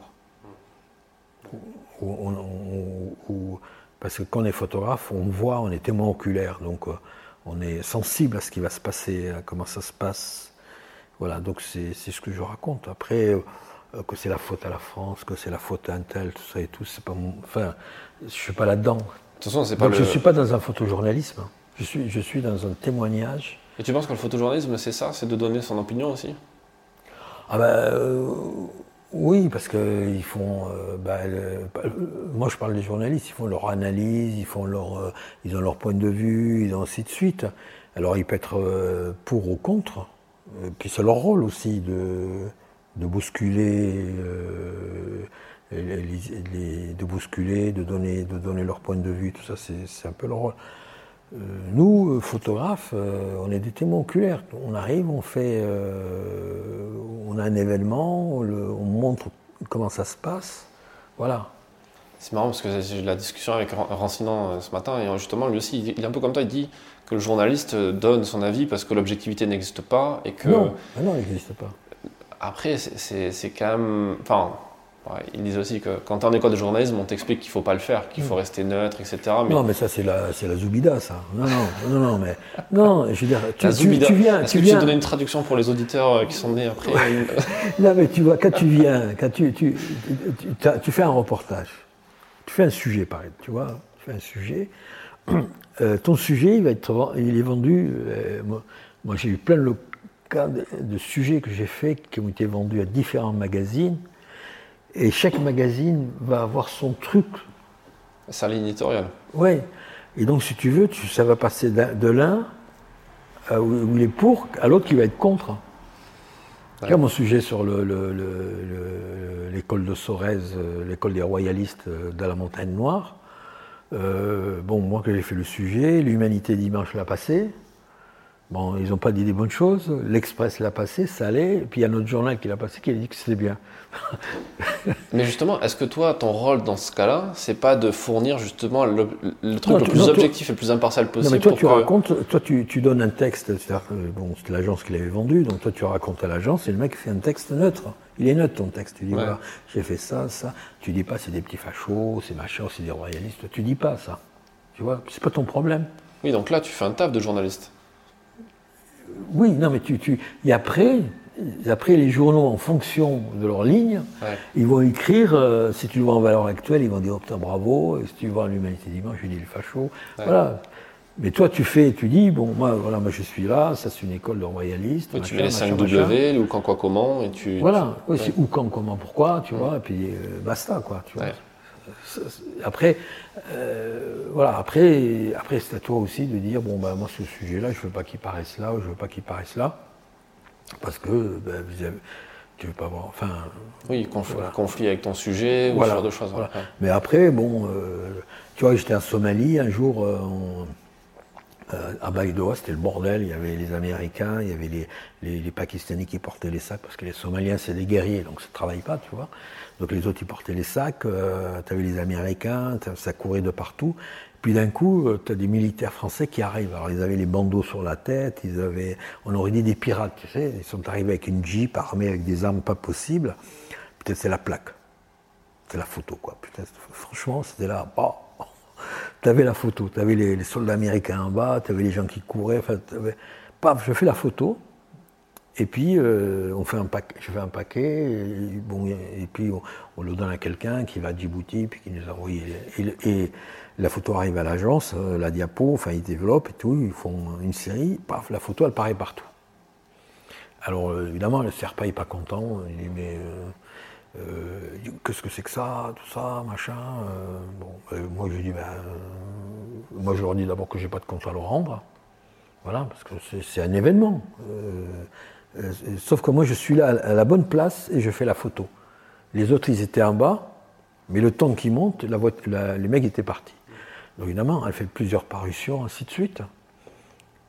Voilà, mais je ne vais pas me censurer. Pour moi, c'est une bonne plaque. Je ne vais pas la censurer, quoi. Donc je la montre parce que c'est réel, ça s'est passé. Je ne vois pas pourquoi. Euh, Qu'est-ce que tu penses de la photo Tu sais, cette photo au Mali avec euh, le, une photo de l'AFP avec un militaire français pendant l'opération Barkhane avec le masque, avec une sorte de, de bœuf avec une tête de mort? Ouais, enfin, ça, euh, quand on est dans l'armée. non, mais le mec a fait une connerie en, en, mettant ça, mais du coup, le photographe, pour recontextualiser, a fait une photo. C'est parti sur le canal de l'AFP, donc partout dans le monde. La photo a été parue. L'état-major a dit c'est quoi cette connerie? Du coup, ils ont viré le mec qui était un légionnaire, pour qui c'était toute sa vie. Et le mec s'est fait virer et s'est suicidé. Ouais, mais c'est ridicule. dire, euh, euh, on sait très bien que les mecs ils mettent des bandanas, ils mettent des trucs. enfin, je, ne vois pas pourquoi on fait une histoire de ça. Ben, la question, c'est euh, effectivement c'est très probablement l'état-major à ce moment-là qui a, fait une connerie en, virant le mec pour ça. Mais il y a la question du photographe. Est-ce que le photographe, à ce moment-là, si toi, tu avais été à la place du photographe, sachant pertinemment qu'en plus, le mec aurait eu des emmerdes, parce que des fois, ils ont des emmerdes juste pour une question de barbe pas mal taillée. Non, non. Mais est-ce que toi, tu aurais diffusé la photo? Non, mais là, euh, toi, tu arrives sur un événement, il y a ça qui se passe. Il te faut des plaques, il, te faut, il faut te sortir des photos. Le gars, il a ce truc-là, tu le vois, tu fais la photo, tu, tu, vas pas penser à. Ouais. Non, mais tu fais la photo, mais est-ce que tu la diffuses après? Ah bah ça fait partie de, ça fait partie de ton boulot. Ouais. Voilà. Si tu vois, on avait cette, on avait cette question avec, Patrick Chauvel, et on parlait notamment de Ouzbin et du sujet de Véronique de Viguerie sur les talibans qui ont, qui ont tué les Français en 2008. Elle a fait des photos, elle a fait une interview de, des talibans qui posent, et elle a fait des photos des mecs oui, en, tenue, souviens, oui. en tenue française avec le FAMAS récupéré sur le corps des mecs. C'est pas bien ce cas. Ça, ça, c'est autre chose. Là, là, on est, là, on est dans, dans un autre truc. Tu vois, là, tu, tu, tu, fais poser des gens. Donc, c'est-à-dire, tu participes euh, à un montage. Là, là, c'est comme quand tu fais. Euh, Après, le mec n'avait pas besoin qu'on le dirige, quoi. Il posait. C'était une opération commerciale, enfin une opération communication presque pour les talibans où les mecs ils posaient euh, fièrement. Elle, elle était juste là, elle était témoin oculaire, elle faisait la photo. Oui, oui, oui, voilà. Ah non, non.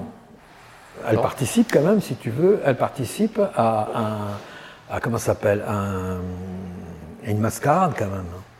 Ouais. qu'est-ce qu'il en dit, Chauvel, de ça? Lui dit dans l'interview qu'il aurait fait la photo, mais il l'aurait pas donné un match. Et du coup, elle n'aurait pas fait de double. Après, euh, voilà, après. Euh, moi, je, sais que je n'aurais pas accepté cette mascarade. Euh, euh, le, là, l'autre, c'est différent. Euh, le gars, tu arrives sur un endroit, il a un masque, bon, bah, tu, cherches des bonnes photos pour parler de l'événement. Là, là, là c'est un montage, tu vois. Voilà, donc. Et sur la partie, euh, sur la partie parce qu'après, il y, a toutes les photos qu'elle a faites ce jour-là, des, des, objets personnels, tu sais, la, photo de la, de la, mère du soldat, des alliances, des trucs qui ont fini sur 15 euh, pages dans Paris Match, où tu voyais clairement enfin, que la, la famille. Euh, enfin, tu vois tes, tes, tes, tes, pères du gamin qui s'est fait tuer à Ousbin, tu vois tous ces objets de valeur. Non, mais ça, c'est la responsabilité de match aussi. Il hein. ne faut pas non plus tout rejeter sur la photographe. La photographe, elle, elle s'est dit, tiens, ben, j'ai un bon coup, ils sont là, elle, les a fait poser, elle les a photographiés. Bon, après, euh, c'est un match aussi de prendre ses responsabilités. Il publie ou publie pas, tu vois. Tu vois, je veux dire, quand euh, tu avais, euh, un problème avec la famille de Monaco, que Stéphanie, elle se faisait photographier avec un de ses amants, et quand ça arrivait à Paris Match, et ben Paris Match, ils bloquaient les photos parce qu'ils avaient un lien avec la famille. Et les photos, ils achetaient les photos, ça apparaissait pas. Donc, euh, je veux dire, c'est à eux de prendre la responsabilité, de dire que bah, ces photos-là, bah, c'est anti-français ou j'en sais rien, tu vois, de ne pas les publier. Elle, elle a, fait elle, elle, a pensé que c'était un bon coup. Bon, euh, sa morale, elle, elle escalé, voilà. Euh, bon, il y en a d'autres qui ne l'auraient pas fait parce qu'ils auraient dit, mais non, moi je ne fais pas ça parce que c'est du montage, c'est de la propagande, voilà. Elle, elle a, pensé que c'était un, un, bon coup, elle l'a fait. Voilà, ce qui, a aussi euh, lancé sa carrière. Et aujourd'hui, c'est une photographe qui est reconnue, qui est, une, des, plus grandes photographes de guerre au monde. Voilà. Enfin, au monde, non, mais euh, sur, le, sur le marché, quoi. Donc, passons un peu sur la partie euh, galerie. Donc, au tout début de l'épisode, je disais qu'on était dans cette galerie. comment s'appelle d'ailleurs cette galerie à Toulouse? Ah, à Toulouse, à Paris. Alors, c'est pas une galerie, c'est un atelier, un atelier galerie, parce qu'on est, on est deux. Euh, il y a Stéphane Cormier qui tire en noir et blanc, euh, avec qui je partage cet espace. Donc lui, il fait les tirages au sol, il fait les tirages en noir et blanc. Et puis euh, le haut, bah, il est destiné à montrer des photographies, de préférence argentique, et qui tourne un peu vers la photographie, reportage humaniste, voilà. D'accord. Et euh, votre l'adresse et le nom, c'est quoi Alors c'est l'atelier Galerie Taylor. Et la rue, c'est 7 rue Taylor, dans le 10e arrondissement. Donc euh, on invite régulièrement des photographes qu'on aime bien. Euh, donc connus ou pas connus, jeunes ou, vieux. voilà, le, truc, c'est ce que je disais, il faut qu'on ait un, un côté un peu convivialité, d'ouverture, de partage. Voilà, puis après, bon, ça nous plaît.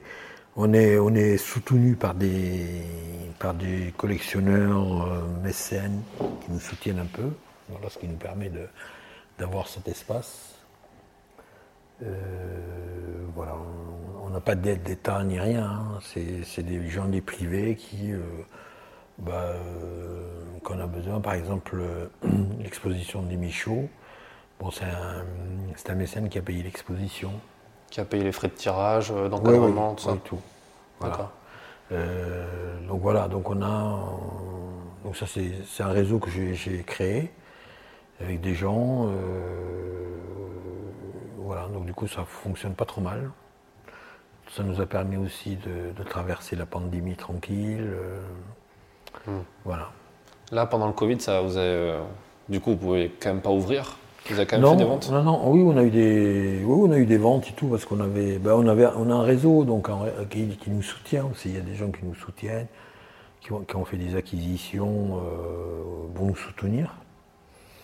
Euh, donc voilà, donc euh, c'est vrai qu'on a, et puis en même temps, on, a créé un, notre marché.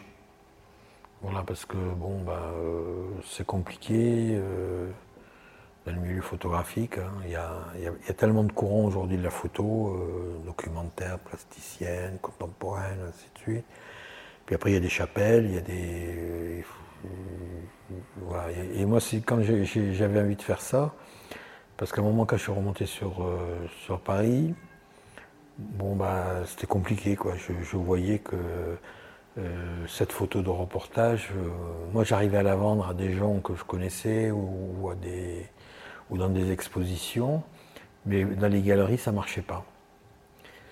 Euh, donc du coup, ben, je me suis dit, ben, je vais créer mon propre, mon propre espace. Et après cet espace, à un moment, j'ai dit, ben, il faut que je l'ouvre à d'autres. Voilà. Et donc du coup, voilà, c'est comme ça que ça s'est créé. Puis il y a des gens qui m'ont suivi, hein, qui, qui, ont découvert euh, ces photos, qui ont découvert la photo de reportage, ça leur a plu. Et, eh ils, ont, euh, ils nous ont suivis. Du coup, tu es passé du, de photographe à galeriste Non, je ne suis pas galeriste, là, parce que je, je, je, fais un peu de photos, je m'occupe de, de, mon fond photographique. Mais tu t'occupes des autres et tu vends des photos pour les autres Oui, oui, oui, bien sûr, oui, oui, parce que bon, ben, c'est un peu le but, parce qu'on on, s'est fait un, on s'est fait un réseau, et euh, donc maintenant, ben, euh, tous les mois, on fait un événement, donc les gens qui viennent, on leur montre aussi des photos d'autres, voilà, donc du coup, ça, ça prend forme. Et c'est quoi la structure juridique de, de cet atelier galerie? Tu as créé une boîte pour ça? Oui, on a une boîte euh, avec, euh, avec, un, avec un associé, euh, qui est un mécène d'ailleurs, qui, est notre associé. C'est quoi, c'est une SAS Non, c'est une. SARL Non, non, c'est.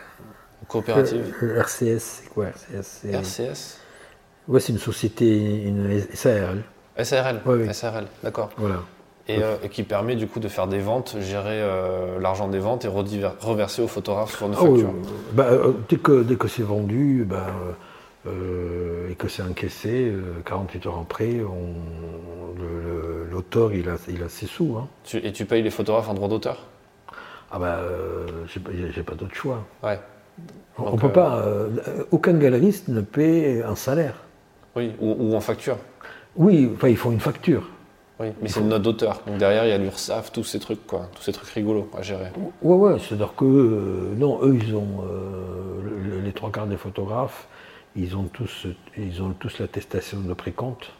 Ah, la GSA Ouais, donc du coup, il me faut une facture et puis après, ils se débrouillent. Hein. il y a toujours les précomptes avec la GSA depuis que c'est passé à l'URSAF Ouais, ouais, il y a le, précompte, ouais. Ok. C'est quand même un taf administratif euh, pas forcément facile à gérer pour toi, non? Non? Ça va, tu, tu le vis bien, quoi. C'est compliqué quand c'est des. Euh, là, par exemple, euh, cette, fille, cette dame qui vient de partir, elle s'occupe des photos de Maurice Bilidou. C'est compliqué parce que c'est des petits prix. 85 euros, des choses comme ça. Donc, ça, c'est. Voilà. Après, quand c'est des photos qui sont vendues entre 1000 et 2500 euros, voilà, c'est quand même plus simple. Alors justement, les, photos qui sont exposées, donc j'invite les gens à venir donc euh, cette rue Taylor pour voir ça parce que c'est génial de voir un endroit comme ça avec des photos de reportage exposées, super bien tirées, encadrées, enfin c'est bah, génial. C'est un peu la base quand même. Hein. Ouais, mais non mais c'est con, mais t'as pas l'habitude de voir ça quand t'es dans, en plus quand t'es reporter de terrain. je veux dire, hmm. tu, tu prends pas le temps de tout le temps d'aller aux expos ou, ton expo ça correspond à un visa pour l'image une fois par an. Et, mm. enfin, un visa pour l'image c'est très bien mais c'est pas la qualité que tu aurais en tirage et en verre et en lumière tu vois en, lieu. Bah, là c'est quand même des gens euh, qui vont euh, qui vont faire des acquisitions. Mm. euh, donc bon c'est quand même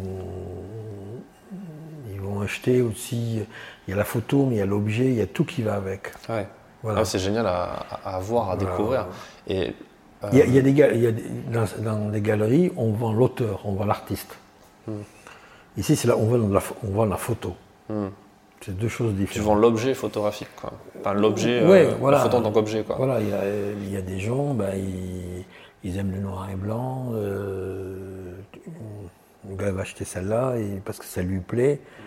Euh, c'est pas, il achète pas le photographe, il achète la, photo, il achète l'événement, ce qu'elle va dire, ainsi de suite. Voilà, c'est une autre démarche. Voilà, on n'est pas. C'est pour ça qu'il y, a différentes euh, photos, différents photographes. Voilà. C'est pour ça qu'un très bon photo-reporter qui fait des super sujets, qui sont publiés dans les grands magazines, va pas forcément réussir à vendre des photos en galerie. Alors, euh, moi je sais que quand j'avais récupéré mes archives, et j'ai commencé à chercher parce que je me suis dit, bon, bah, euh, j'avais fait des expositions comme ça, puis j'avais vu que des gens s'intéressaient. Je me suis dit, ça s'intéresse des gens, c'est qu'il y a peut-être quelque chose. Et à ce moment-là, je me suis fait aider par euh, deux personnes. Je me suis fait aider par euh, Bernard Montaner, qui était l'ancien directeur du FRAC de Marseille, qui m'a aidé à extraire des photos de reportages qui pouvaient aller sur le marché contemporain. Et après, quand euh, on était en Normandie, euh, je me suis fait aider aussi par Jérôme Felin, qui était le conseiller art plastique de la DRAC, qui lui m'a aidé aussi à extraire des photos qui pouvaient rentrer dans le monde contemporain. Hmm. Donc être vendu sous forme de tirage euh, voilà. d'art. Et c'est comme ça que ça, c'est comme ça que ça, que ça a commencé, parce que on n'a pas la culture de, de, cette, de cette photographie contemporaine. Donc à un moment ou à un autre, il faut se faire aider par des gens qui sont dedans. Et quand tu dis te faire aider, en fait, c'est au niveau de l'editing Oui, c'est l'editing, c'est la photo qui va. Et en même temps, après cette photo, il faut la, il faut l'enrichir de, de son discours, de, de, beaucoup de choses. Voilà, on ne peut pas mettre euh, une photo comme ça. Alors aujourd'hui, aujourd'hui, il y a des gens euh, qui sont dans la photographie, qui, euh, euh, qui ont un peu ce pouvoir-là d'extraire de, de, des images pour qu'elles deviennent, enfin, pour les mettre dans un monde un peu plus contemporain. Il y a, pas mal de personnes hein, qui sont, euh, voilà, puis qui ont des courants, qui ont des sensibilités. Après, c'est aussi un peu le, le, le, rôle de certains galeristes. Certains galeristes le font très bien, ils savent le faire, d'autres ne savent pas du tout le faire parce qu'ils sont juste dans un rôle marchand. Et d'autres, ils sont dans un rôle où ils vont. Euh, euh, voilà, Yann Morvan, par exemple, ben, il y a certaines photos, beaucoup de photos, qui vont dans des musées, qui sont vendues dans des galeries et tout, mais qui sont issues de reportages. Et ça, comment tu fais en tant que photographe pour, euh, pour y arriver? Tu peux pas faire ça à la fin, à l'editing. Il faut que sur le terrain, tu aies envie de. Non, non, non, c'est des photos que tu as faites à un moment. Mais euh, Sans réfléchir à quoi ça va devenir. Bah, oui, non, mais, mais, non, mais, à l'époque, on faisait des photos, et ces photos, elles étaient destinées à la presse. Ouais. Mais aujourd'hui, il y a des photos qui, qui, euh, euh, qui prennent d'autres symboliques, la manière qu'on a cadré, la manière comment on a fait, elles prennent d'autres événements, et puis euh, cette photo, elle peut soit rentrer dans l'histoire, finir dans des manuels d'histoire pour oui, illustrer ou, une partie ou, de ou la... alors entrer dans un musée, ou voilà. Et donc ça, c'est des photos qu'il faut, qu'il faut savoir extraire. Euh, bon, à part celle de par exemple du mur du Berlin avec la rose, bon bah ça c'est une photo symbolique, ou la photo de la Roumanie, c'est des photos symboliques, donc c'est plus, c'est oui c'est comme cette photo du, du, mur de Berlin de Eric Bouvet qui est passé partout, voilà. qui a fait des doubles dans tout le monde entier et qui continue de faire des couvertures de manuels d'histoire parce Oui. qu'elle correspond à un moment de l'histoire, mais parce qu'il Oui. y a une information derrière. Oui, mais après, euh, après il faut savoir est-ce que cette photo, euh, elle, elle peut aller sur un mur? Voilà. Donc c'est pour ça qu'à un moment ou à un autre, il faut, faut se faire aider par des gens qui sont, euh, qui ont, qui ont euh, comme Cojol ou des gens comme ça, qui ont cette forme de lecture. Et qu'est-ce qui fait qu'une photo elle peut finir sur un mur? Eh ben, c'est- ouais, c'est une goal. C'est parce que il y a des moments où on peut dire bah, cette image, ouais, cette image, eh ben, elle, elle, euh, euh, moi j'ai fait des tentatives avec certaines photos. Et il y en a qui ont fonctionné, il y en a qui n'ont pas du tout fonctionné. Euh, voilà, c'est vrai que c'est un peu une colle. Je ne saurais pas quoi dire.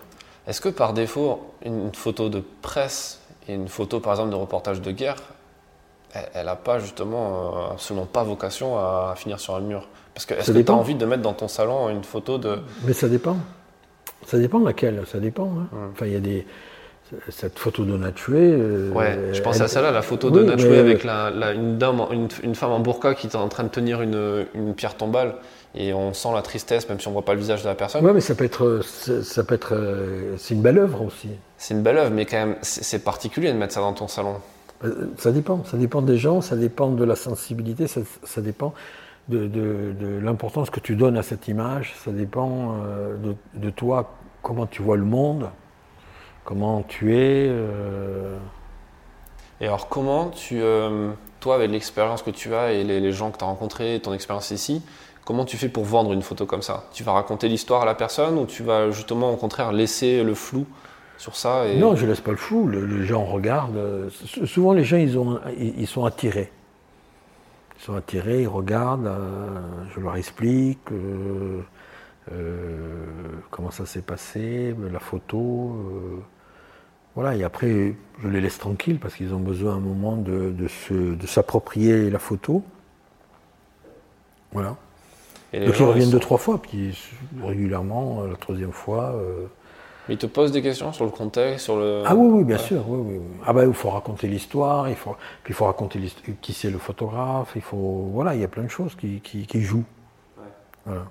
Mais par exemple, après c'est, autre chose. Laurence Courcial, a, elle a exposé, une, on a exposé, il y avait une photo d'elle. Moi j'avais dit, cette photo on va la tirer en subligraphie parce qu'elle sera jolie et tout.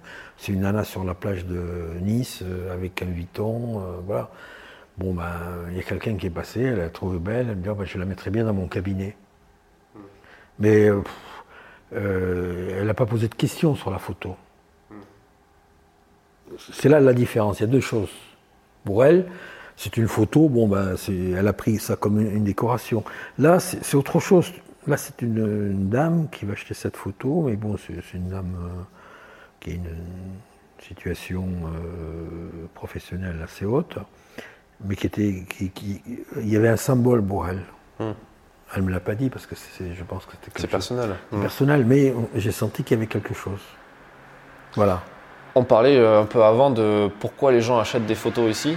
Parce que l'art est un investissement euh, au même titre que maintenant euh, acheter un bien immobilier, des crypto-monnaies, ce genre de choses. Est-ce que les gens ils viennent ici pour acheter, investir dans un truc ou juste décorer? Non, non, il y, a il y a beaucoup de gens qui viennent pour des coups de cœur. Pour? Des coups de cœur. Des coups de cœur? Ouais. Mais, mais pour l'utilisation qu'ils font derrière de la photo, c'est quoi?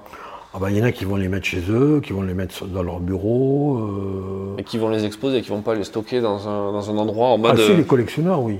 Ouais. Ah, mais bon, des collectionneurs euh, en photo, euh, c'est minime, hein, c'est pas comme en peinture. Donc, euh, il y a des collectionneurs qui achètent, qui les stockent. Il y, a un collectionneur qui vient, qui, m'achète des photos sur les, pays de l'Est. Ouais. Donc, il les collectionne. Donc, il se fait un fond. Il se fait un fond. Comme ça. Voilà. Mais là, le monde de la collection est très particulier. Hein. C'est des gens très, très, très particuliers, d'abord souvent discrets. voilà, donc. Euh, qu'ils viennent, ben, ils viennent avec quelque chose de précis, puis ils prennent ce qu'ils ont, ce qui les intéresse. Est-ce que c'est des collectionneurs qui s'intéressent particulièrement à la photo, ou, est-ce que c'est une thématique ah et sur laquelle après ils la vont... photo. Oh, ils sont. C'est que de la photo. Ah oui, ils s'intéressent que de la photo. Ok. C'est pas quelqu'un qui va, un collectionneur qui va s'intéresser, ben, peut-être au pays de l'Est et avoir accumulé des photos, mais aussi des peintures, des sculptures, des choses comme ça. C'est rare. Ouais. Quelle vision tu as de ce, de ce monde de la collection euh, photo? Est-ce que c'est un truc qui est en train d'exploser ou au contraire qui reste confidentiel et... il est confidentiel. Hein. Ouais. Voilà, confidentiel. Après, c'est un mot qui est galvaudé parce que tous les gens ils disent Ah, les collectionneurs, mais les collectionneurs, il n'y en, a pas, il y en a pas beaucoup, hein. il, y en a, il, y en a, très peu.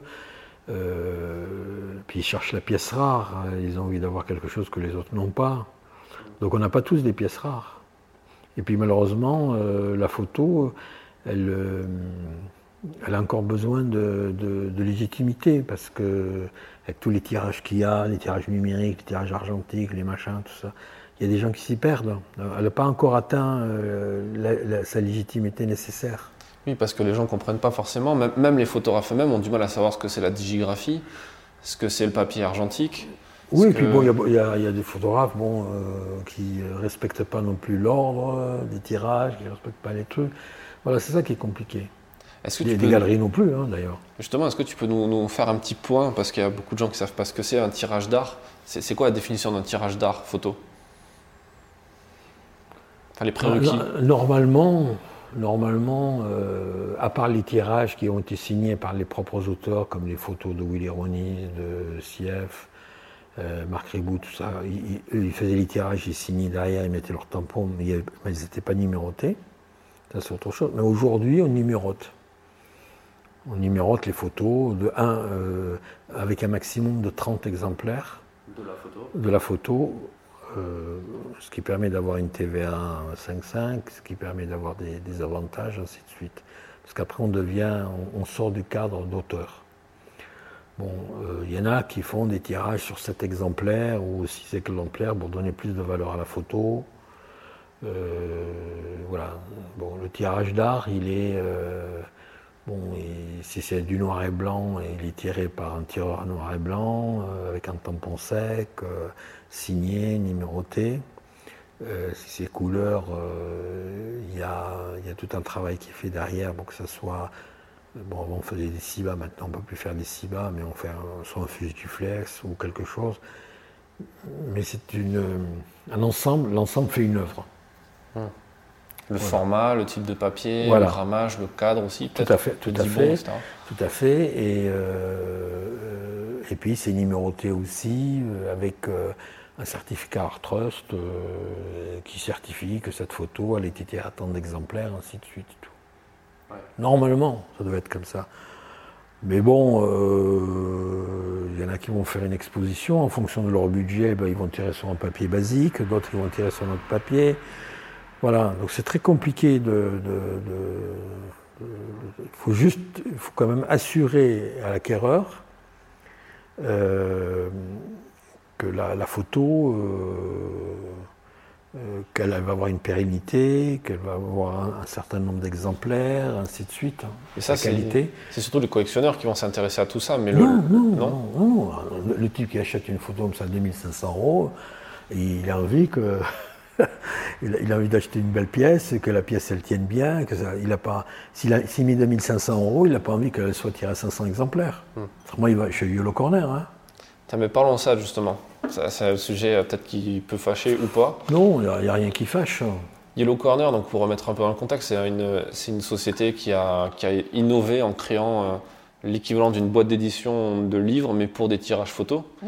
et qui a permis à des auteurs de faire des tirages limités entre guillemets, à 5000 exemplaires, et de pouvoir reverser ça, en, reverser des droits d'auteur en fait, et le photographe touche, euh, euh, je sais plus les chiffres, mais je crois que c'est 10% à peu près de la vente de chaque tirage, et, que, et eux revendent des tirages de toute taille et de tout prix. Toi, tu penses quoi de ce système? Il en faut pour tout le monde. Hein. Voilà, il y a des gens, euh, il y a des gens, ben, le type qui a un salon de coiffure, euh, qui, a, qui, a, envie de mettre des photos dans son salon de coiffure, ben, euh, il va aller chez Yellow Corner parce qu'il peut mettre quatre photos et, euh, ça lui coûtera 800 euros.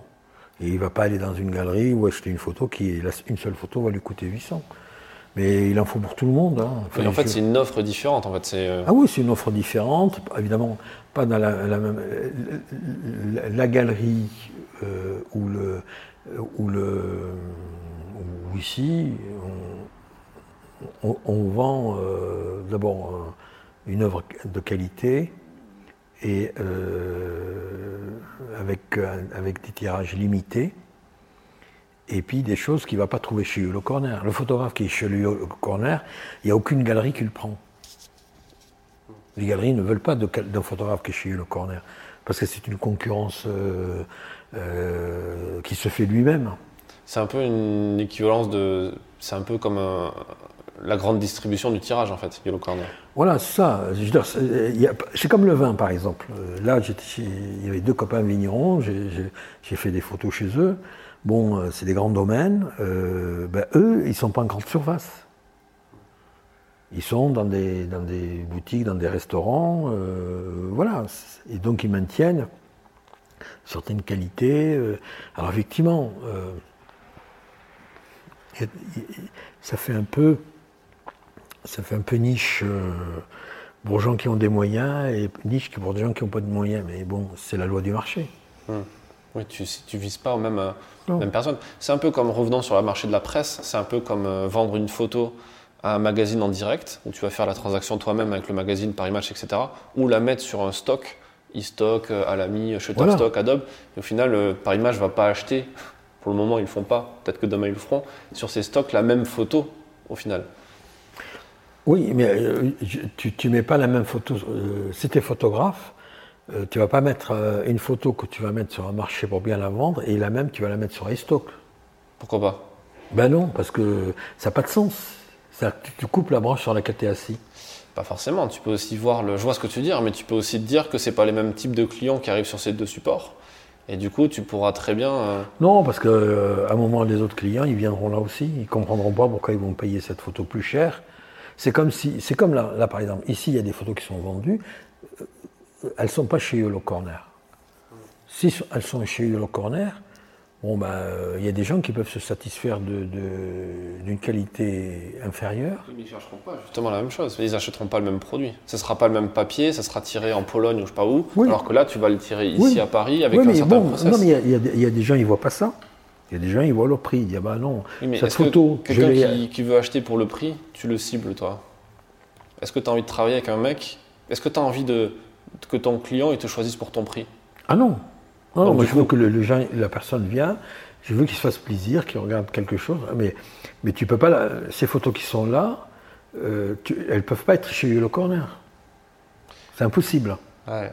Je, vois ce que tu veux dire. Et, euh, puis moi, moi, le gars, il me dit, j'allais chez Yolo Corner. J'ai dit, écoute, tu prends tes photos, tu vas chez Yolo Corner. C'est ça. Voilà. Du coup, au final, qu'elles soient chez Yolo Corner ou ici, c'est pas forcément. Non, si elles sont chez Yolo Corner, elles sont pas ici. Mais n'importe quelle galerie fait ça. Hmm. C'est normal. Ouais.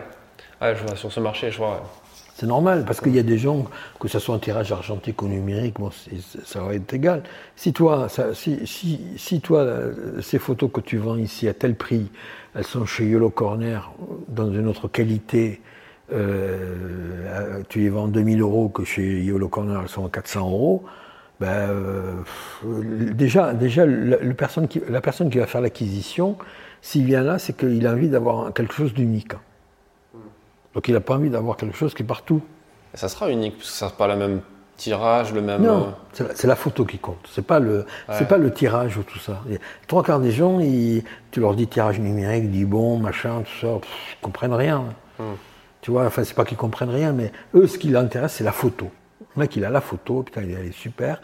Mais si, si demain il va, euh, il va dans un salon de coiffure, il voit, il voit la même et tout, ça va lui mettre les boules, quoi il y a des contre-exemples qui existent. J'ai discuté avec des photographes, je ne dirais pas de nom, mais des, photographes de, qui, sont diffusés chez Hello Corner et qui vendent des tirages numérotés limités à 5, 10, 30 exemplaires sur leur site. Et des fois, ils ont des petits messages, des messages forcément de gens qui disent bah, votre photo, elle est à 10 fois moins chère chez Hello Corner. Et au final, il y a des gens qui achètent quand même chez lui en numéroté parce que c'est du vrai numéroté. Tu vois, c'est genre 5 exemplaires. Ouais, mais moi, je, c'est pour moi, c'est incompatible. C'est mon point de vue. Maintenant, après, euh, chacun fait ce qu'il veut. Hein. mais la photographie, c'est un médium. Donc chacun doit s'exprimer comme il entend, comme il veut. Voilà, celui qui a envie de photographier le bout de ses pieds et les mettre sur un tableau en disant que c'est une œuvre d'art, il peut le faire. C'est son problème. Voilà. Et puis s'il y en a un qui trouve que c'est beau, il a des jolis euh, doigts de pied et qui veut acheter la photo, bah, tant, mieux pour lui. Voilà. Donc chacun fait comme il veut, mais là, moi, j'instaure une règle. C'est ma règle. Euh, voilà. Comme ça, euh, parce que les gens qui viennent, quand je leur envoie une photo, je n'ai pas envie qu'elle soit, euh, qu'ils la retrouvent ailleurs à un autre prix. Voilà. C'est une très bonne transition sur le fait qu'ici, c'est de la photographie de reportage. Hmm. Je ne vais pas dire de presse parce qu'il n'y a pas que de la presse, c'est du reportage. Non, non, non, c'est de la photographie, voilà. Elle n'a pas, pas, pas de prétention, elle est escalée. Euh, voilà. Le, fait d'exposer et de vendre en tirage d'art numéroté, limité, etc., mm. de la photographie euh, de reportage et des photographies qui pourraient se retrouver dans la presse, c'est quand même quelque chose de pas banal au final, non? Parce que... mais il y a très peu, il y a, il y a de moins. D'abord, c'est d'abord beaucoup de photographies ici, elles ont 20-30 ans. Mm. Donc c'est des photos qui ne se retrouvent plus dans la presse. Et tu ne penses pas que ce serait possible? Pourquoi tu n'exposes pas des photos de, de manifs des Gilets jaunes ou de, d'un événement d'actualité euh, internationale euh, récent Mais ce n'est pas mon rôle de faire ça. Ça, c'est un rôle d'un centre photographique, de, qui sont mécénés par euh, des institutions. oui, mais tu ne penses pas qu'il y, aurait un marché? Non, non, non, non. non. Non, puis bon, ça ne m'intéresse pas. Ouais. Ça m'intéresse pas. Moi, j'ai envie que les gens ils soient aussi dans. Qu'il y ait un peu une part de rêve, qu'il y ait une part d'histoire qui rentre en eux. Mais sur de l'histoire immédiate, tu ne penses pas que ça vient. Non. Non, mais tu sais, il faut garder la passion. Si, si tu. Si euh, le, côté commercial et marchand dépasse la passion. Euh, mais en fait, au contraire. C'est pas très intéressant. Mais en fait, c'est justement. d'accord avec moi? Mais en fait, c'est justement le, fait que euh, quelqu'un qui est passionné par l'actualité. Mais moi, je suis pas passionné par, l'actualité. Moi, moi j'ai eu une belle vie de photographe. On s'est bien éclaté, on a fait plein de choses. Puis j'ai envie de montrer ça. J'extrais des choses qui sont positives et je, les montre. Je comprends complètement. Voilà. Après, ce qui se passe aujourd'hui, écoute, c'est tellement. Euh, euh, dilaté, c'est tellement, ça circule de partout que c'est. Voilà, puis je te dis, c'est pas mon rôle. Bon, il y, a des, il y a des centres photographiques, il y a des lieux de, dédiés au reportage et tout, et c'est leur rôle de faire ça. Et tu penses que eux, ces, endroits-là, est-ce que tu penses qu'il y, a, euh, y a un marché? Est-ce que tu penses qu'il y a euh, un, un, intérêt à le faire?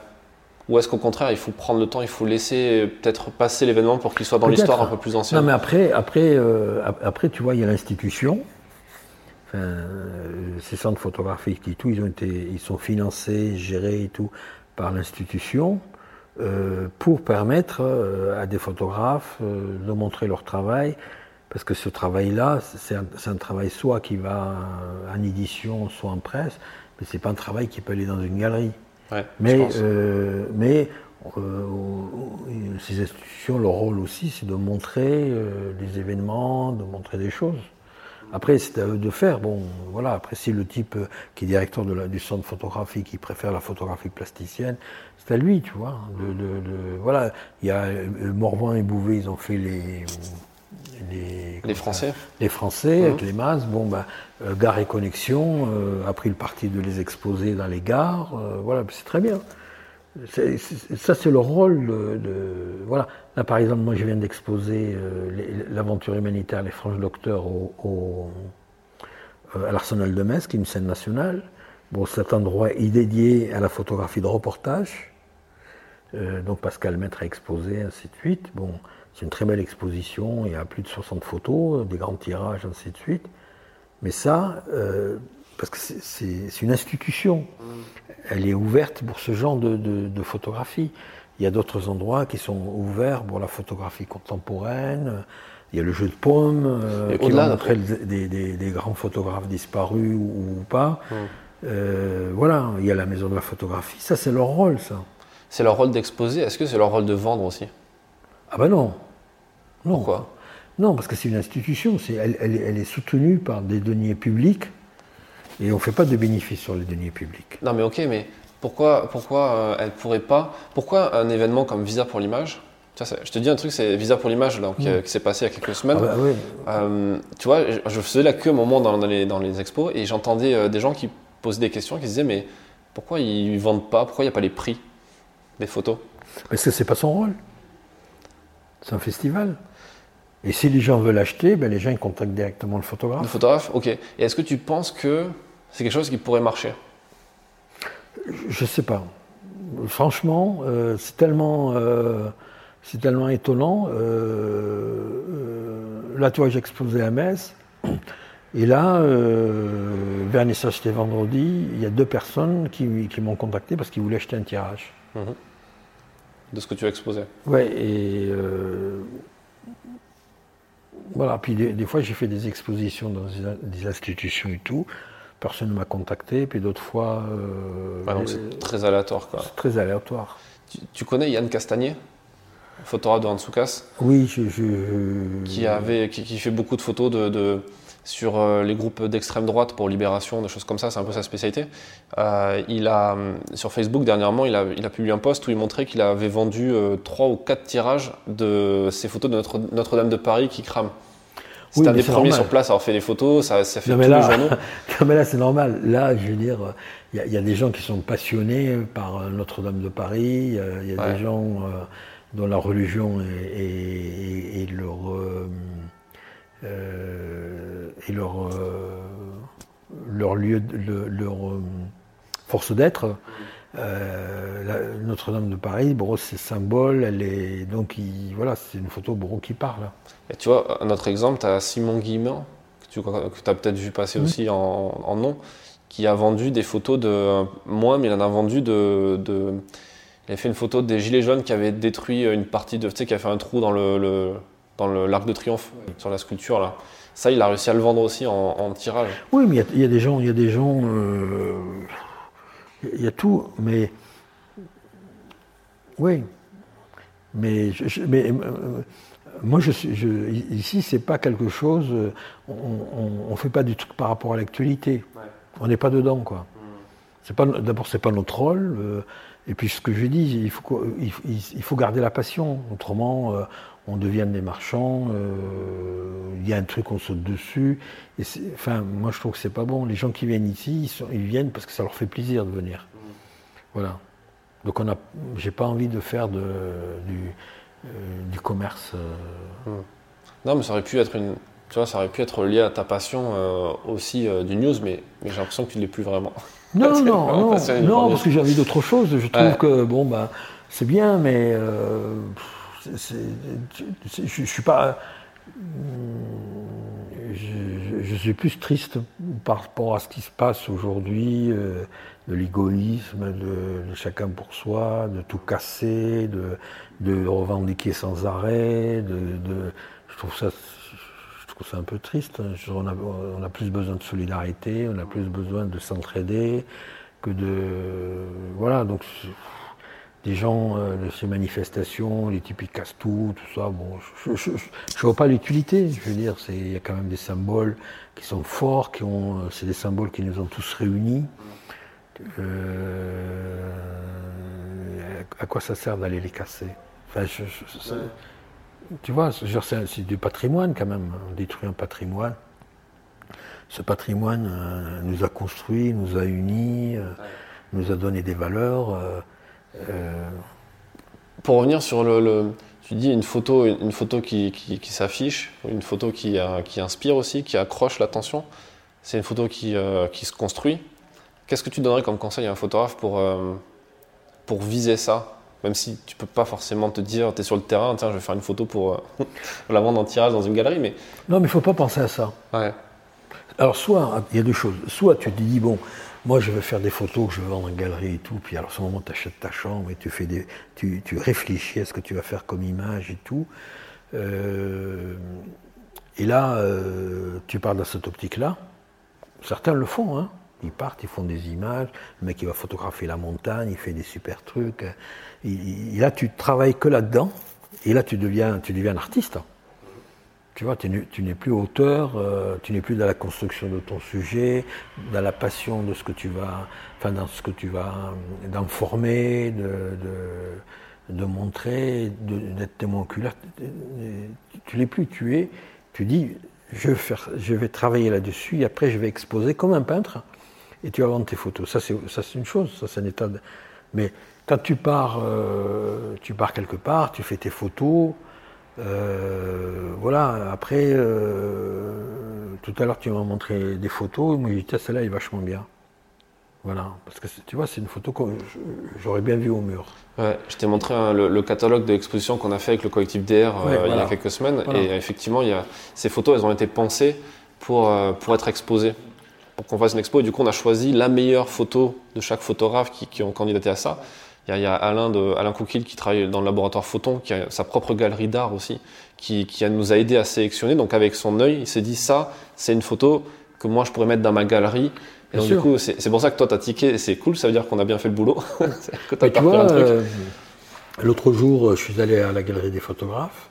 Il y avait une photo de Jean-Christophe Bréchet euh, sur Cuba qui me plaisait. Donc c'est une photo qui m'a plu. Euh, je vais l'acheter. Parce qu'elle me parlait. Je ne l'ai pas acheté parce que c'est Jean-Christophe Bréchet, je l'ai acheté parce que c'est une photo qui mmh. m'a touché, qui me plaisait. Voilà. Euh, Est-ce que tu penses que ça, c'est un truc que tu peux créer Ou c'est un peu euh, de la chance Non, tu peux créer. Au bout d'un moment, tu, peux dire ça, si elle, marche. Laurence Courcier, c'était pareil. Moi, j'ai dit cette photo, on va la tirer en subligraphie en 50-70, elle se vendra. Elle s'est vendue. Parce qu'au bout d'un moment, tu le sais. Tu sais ce qui va marcher, ce qui ne va pas marcher. À un moment, tu te dis, ben ça, ça, ça fonctionne. Après, tu, peux te tromper, tu vois. Tu peux, tu peux prendre des photos de, quelqu'un. Euh, euh, après, il y a des photographes, tu ne te trompes pas. Tu, prends, ce que je veux dire, tu prends les photos de Pierre Boula, euh, tu vois, c'est l'élégance de la photographie. Ce que je veux dire, c'est pas du point de vue du galeriste, du point de vue du photographe. Est-ce que tu peux créer ce truc de te dire, je vais faire cette photo et je, je pense qu'elle va fonctionner en galerie? Je pense pas que tu. Il y a, des photographes aujourd'hui, oui, qui font ça, qui, vont, qui vont travailler sur un, événement, qui vont travailler à la chambre, avec cet état d'esprit d'aller le vendre dans la galerie, parce que la galerie, la galerie, eh ben, elle a pris beaucoup d'importance, vu le, que les journaux aujourd'hui eh ben, disparaissent, vu que l'édition, ben, il, faut, il faut tout financer soi-même. Eh ben, et puis que maintenant, il y a de plus en plus de choses au mur. Il euh, y en a qui partent dans cet état d'esprit, de faire une photo composée euh, sur un événement. Il y en a, il y en a. Il y en a qui sont dans cet état d'esprit. Mais euh, nous, à l'époque, on faisait des photos. Moi, je, te montre des cibachromes, des photos de tirage cibachrome que sur Madagascar que j'ai fait en 1991. En 1993, on a exposé à la cathédrale de Rouen. Et les, euh, quand l'expo était terminée, les employés municipaux, ils ont pris les caves, ils ont laissé les tirages par terre. que j'ai récupérées, que j'ai des tirages Cibachrome de 93. Et, ça valait rien. Mais aujourd'hui, euh, quand je les mets aux enchères, elles valent 700 euros pièce. Hmm. Comment tu détermines un prix comme ça?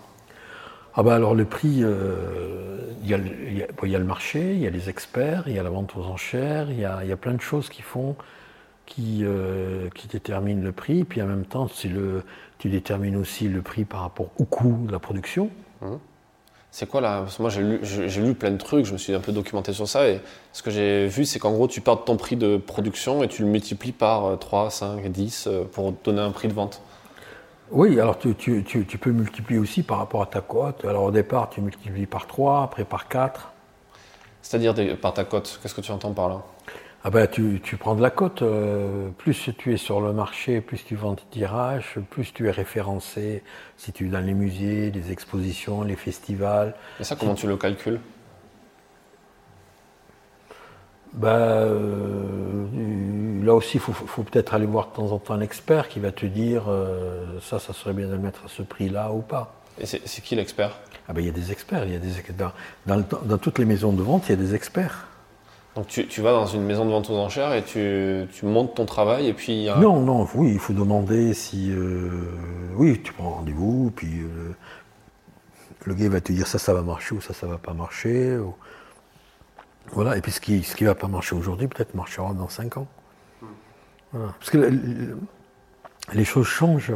Avant, dans les, salles de vente, euh, tu vendais du Macribou, du Woolironi. Maintenant, ben, ça s'ouvre à d'autres photographes, à d'autres styles de photos. Tu vois, euh, là, là, en ce moment, on est dans la photo africaine. Donc, Malik Silibé, aujourd'hui, euh, une photo en, 40 par 40 se, vend 3000 euros. Et lui, Maurice Biloudou, Studio Péloche, ça, sa photo, elle coûte 300 euros. Mais peut-être dans 5 ans, ça deviendra une pièce rare et ça te coûtera 1500 euh, euros. Et quels sont les événements qui font ça? C'est parce que le mec aura fait une exposition dans telle ou telle galerie ou telle ou telle. Il aura une récompense ou Oui, les, galeries te font la cote. D'accord. Mais des vraies galeries, des, vraies galeries qui te font monter. Donc les vraies galeries, c'est Nathalie Obadia, des galeries comme ça, qui te, qui te donnent une cote parce que bah, tu, vas aller, tu vas aller sur des salons, tu vas. Tu as. Euh, et puis il y a l'avouement aussi des gens. Hmm, voilà, il y, a des, photographes qui marchent très très bien et qui. Euh, que, euh, Anne de Van Der, c'est une photographe qui marche très très bien et que, que le monde de la photo ne connaît pas. Et elle a une clientèle, elle a un engouement sur elle, elle fait des super photos noir et blanc, des, tirages noir et blanc. Et, euh, ça, elle fonctionne très très bien. Et elle n'est pas connue, elle n'est pas dans les réseaux sociaux ni rien. Mais il y a des gens qui vont acheter des photos d'elle. Tout ça reste quand même assez, assez subjectif. En fait, il n'y a pas vraiment de, comment dire c'est un milieu très fermé, très petit, non J'ai l'impression toutes ces galeries. Oui, euh, oui, non, mais il y a des galeries. Euh, tu vois, par exemple, à côté, il y a la galerie Miranda. Tu passeras tout à l'heure, tu verras. Elle fait de la photographie euh, plasticienne et contemporaine. Bon, mais c'est des photos. elle, elle a, marché, qui est, qui est petit, hein, mais la moindre photo est à 4000. Et quand tu crées une galerie comme ça, tu as, besoin d'avoir un agrément de l'État ou du ministère de la Culture ou rien du tout en fait? Tu montes ta galerie, tu montes ta galerie? Ah bah euh, oui, tu la montes, mais après, bon, tu as des statuts, tout ça, tu as des lois, enfin, tu as, quand même... Euh, euh, Mais tu, tu, dois payer une licence ou un truc ou Oui, oui, tu as, plein de, as plein de choses. Après, c'est le comptable qui s'occupe de tout ça, tu vois. Mais, mais oui, bien sûr, bah, il y a des charges, il y a plein de choses. Hein. Oui, non, mais ce que je veux dire, c'est que par rapport à un autre type d'entreprise où tu pourrais vendre des posters, oui, non, non, c'est pas la même chose. Non. non. parce que, tu vois, par exemple, euh, tu n'as pas le droit de vendre des photos qui ne sont pas signées. D'accord. Et après, est-ce que tu es référencé un peu de force sur un. Ah bah toi, tu te euh, Après, c'est toi qui fais, euh, qui fait le, qui fait, euh, qui fait ton référencement et tout. Nous, on a choisi de ne pas être, de pas avoir de site ni rien, donc on a, on a, on se fait notre carnet d'adresses et on fait venir les gens. on fait venir des, en fonction de, de, de ce qu'on va faire, on va faire venir des personnes qui sont susceptibles d'être intéressées par le- l'exposition, les photos qu'on va mettre en vente. D'accord. Mais je veux dire, t'as pas un référencement obligatoire comme, euh, tu sais, quand tu montes Ah une bah boîte si, au tu journal officiel. tu- oui, tu as le journal officiel, la chambre de commerce, des trucs Ouais, comme ça. mais il n'y a pas de truc spécifique pour les non, galeries. Non, après tu, tu peux t'inscrire dans des réseaux de galeries où c'est Ouais. payant. C'est payant, voilà, c'est des, trucs commerciaux en fait. Ah bah oui, oui, Ah ouais. oui, tu vois, tu peux t'inscrire, il y a un site que sur la défiscalisation qui coûte 1000 euros par an, enfin voilà, tu vois, tu peux... D'accord, ouais. Tu peux... as plein de, Oui, de t'as de la presse, de la presse spécialisée professionnelle peut-être sur ce genre de choses. euh Non. Ouais, mais euh, que- que- la, la presse spécialisée, euh, tu vois, tu, tu as des galeristes, bon, euh, ils sont pas sur Internet ni rien, et puis ils ont, ça marche bien parce qu'ils ont une clientèle. C'est la clientèle qui est importante que tu as. C'est pas euh, quand tu, tu sois sur Facebook, tout ça et tout, tu, tu fais du buzz, tu as des likes, mais c'est euh, si tu touches un euro par like, ça va, tu vois, mais là, tu vois, Tu peux pas trop savoir. voilà, donc c'est pas. Puis c'est, quand tu, tu, tu crées quelque chose, il te faut, il te faut faire ton réseau. Si tu n'as pas de réseau, ça. Bon, ben. Puis c'est pas tes copains qui vont, euh, qui vont te faire vivre. C'est un peu en fait au final comme n'importe quel type de boutique, non? Dans le sens où tu, tu te, tu vends une production qui, est, qui reste un produit. Ça, ça a l'air un peu cynique et froid à dire comme ça, mais en gros, tu vas, chaque- quand quelqu'un t'a ta pignon sur rue, là, c'est pour ça qu'on entend passer les voitures et que j'ai pas tout enlevé sur le montage parce que je suis un peu feignant, mais euh, les gens rentrent dans la boutique, parfois c'est des touristes complets, parfois c'est des gens qui Il y a reviennent. très peu de gens qui rentrent dans la boutique. Les gens qui viennent, c'est, euh, c'est parce qu'ils ont pris rendez-vous, ou alors c'est moi qui les invite. euh, D'accord. Oui, oui. Il n'y a pas un badaud qui va passer comme ça, qui va y de la lumière et... Il y en a, mais si tu veux, euh, des- euh, la vente au badaud, enfin c'est pas joli de dire badaud, mais la vente aux passants, c'est 10%, tu vois. Par contre, les gens du quartier me connaissent. Ouais. Donc quand ils, ils font les aménagements, des choses comme ça, ils viennent, ils me demandent si j'ai ça et ça. D'accord. Donc ça, j'ai une relation avec les gens du quartier qui est assez sympa. Et après, tu te crées un réseau, un, Voilà, et réseau après- du réseau, quoi. Voilà, et après, bon, ben, euh, je vais faire une soirée où il y aura que des, des dentistes ou des avocats. euh, voilà, ça c'est. Mais ça, c'est le boulot de, de quelqu'un qui, euh, qui vend. C'est son boulot de faire ça. Ça te plaît de faire ça? Ouais, c'est sympa. Oui, c'est sympa parce que si tu veux, c'est une continuité euh, de. de- c'est- donner une, une nouvelle vie aux photos. Mais je fais ça, euh, euh, c'est du plaisir, hein, tu vois, c'est pas. euh, C'est un truc qui te fait, euh, qui te fait vivre. Enfin, je- tu vends tes archives à côté, t'es es un peu sur plein de, Ouais, ouais, de, oui, stock ça va. Je de- pas, bah, j'ai pas, je, enfin, je fais pas partie des malheureux, quoi. Voilà, c'est ce que tu veux dire. Non, je veux dire, est-ce que c'est est -ce c'est une part importante de tes revenus personnels, le, la, la revente de, de photos comme ah ça oui, oui, bien sûr, oui, oui, c'est important. C'est une grosse partie, ouais. Ah oui, oui, c'est. Mais avant, euh, avant j'avais les photothèques, les agences. donc, bon, je vivais tranquille.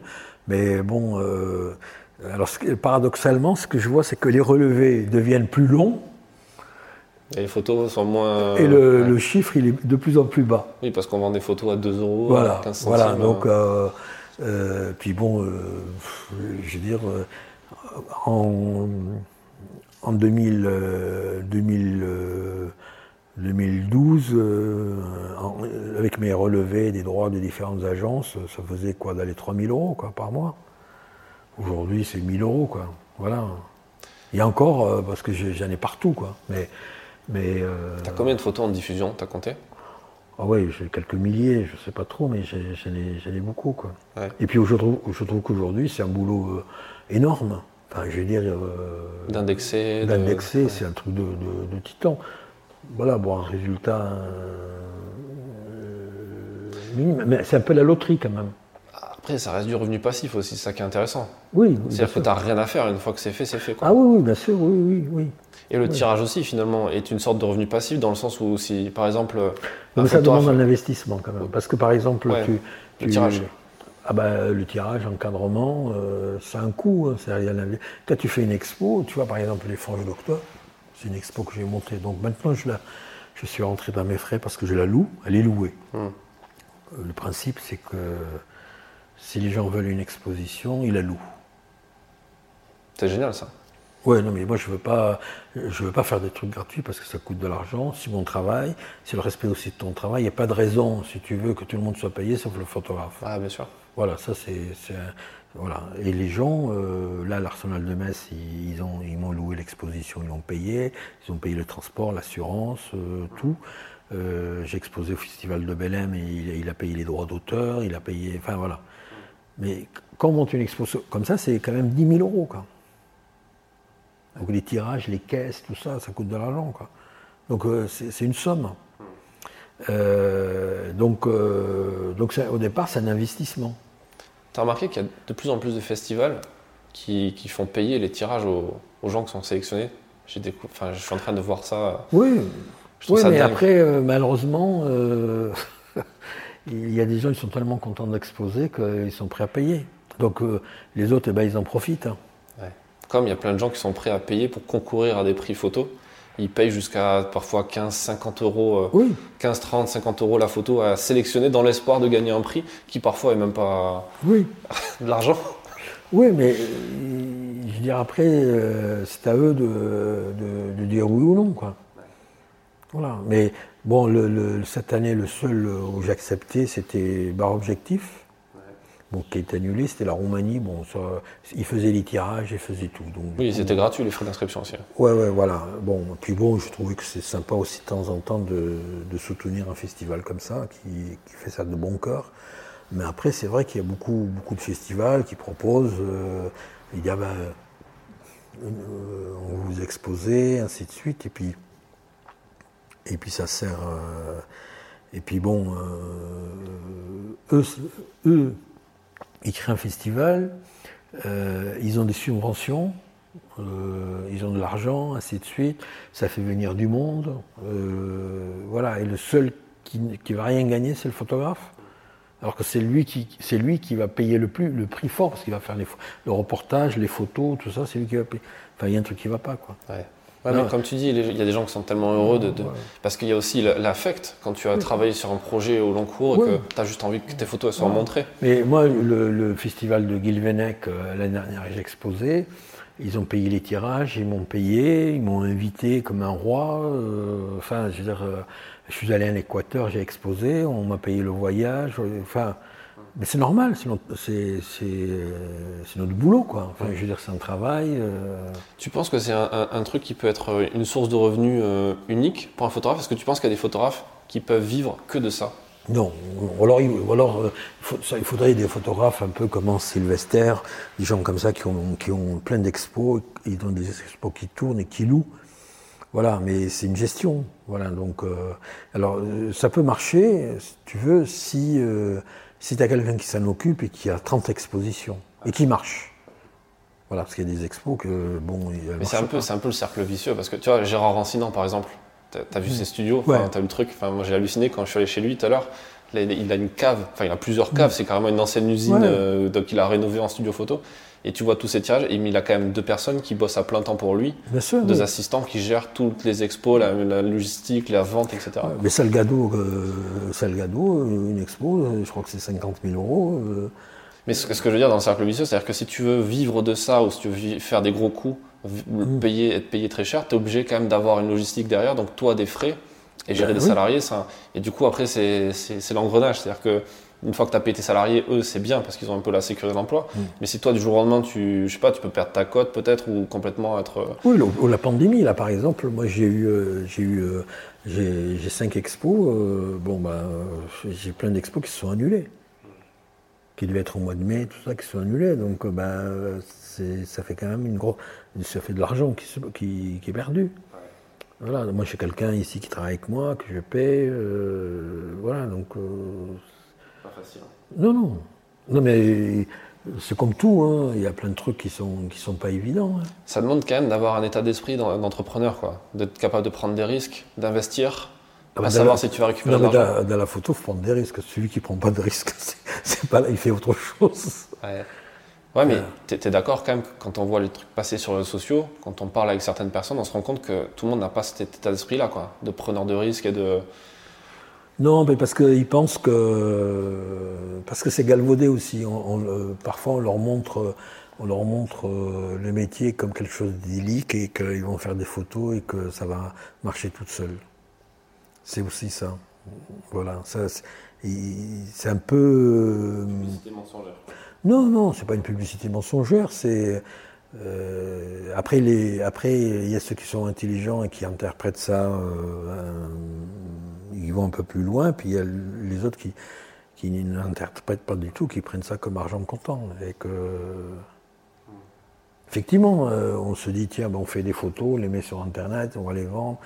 Bon, ben, la chance fait que on fait un truc et puis ça va marcher. Voilà, et puis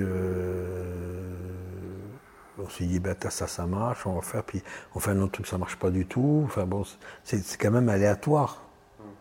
Puis là, aujourd'hui, il y a des milliers de photographes qui mettent des photos, qui mettent des photos. Quand les mecs ils vont faire les manifs qui sont 180, il y a combien de photos de manifs qui vont passer? Est-ce que ça, tu fais le parallèle aussi dans le milieu de l'art? Le fait qu'il y ait de plus en plus aussi de gens qui se lancent dans ce créneau, sur ce créneau de l'art? Oui, ben oui. Tu penses que ça, ça dévalorise le travail des autres? Non, ça dévalorise pas. Non. Je veux dire, euh, ou est-ce que ça nivelle par le bas Ou est-ce que tu vois ce que je veux dire Est-ce que, on peut faire le même parallèle avec la presse? Non, pas du tout. Non, les meilleurs, euh, il y aura toujours des types qui sortiront la tête de l'eau par euh, leur originalité, par leur regard, par leur talent. voilà. Après, il y a beaucoup de il y a beaucoup de gens qui ont du talent, mais il y en a peu qui ont le démon. Voilà, c'est ça. Quand on a le démon, c'est bien. Parce qu'avec le talent, beaucoup ont du talent. Écoute, merci pour cette, euh, tout ce temps que tu, nous as consacré. Euh, où est-ce qu'on peut retrouver, alors tu n'as pas de page Facebook pour cet atelier euh, galerie Si, si, si, si, il y a une page, qui s'appelle Atelier Galerie Taylor José Nicolas, parce que j'avais mis sur le truc. Ok. Et puis on a un Instagram qui est Atelier Galerie Taylor. Vous n'avez pas de site internet? Non. Ok.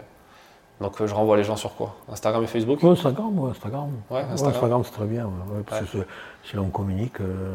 T'as as vendu grâce à, grâce à Instagram? Non, on a des gens qui sont. Euh, si, une fois, il y, a un gars qui, a, qui nous a acheté une photo. Et puis, on a des gens qui viennent par Instagram. Ouais. Voilà. Un Facebook, euh, peu. Donc, Instagram, pour toi, c'est une source d'acquisition de clients euh, pour ta galerie, quoi. Tu penses que c'est un truc qui peut. Non, non. La, non, la source, la, meilleure source, c'est le bouche à oreille. Voilà, c'est des gens qui viennent, qui sont contents, qui reviennent avec des amis. Voilà, c'est ça. Ça, c'est la meilleure source. C'est la source la plus sûre.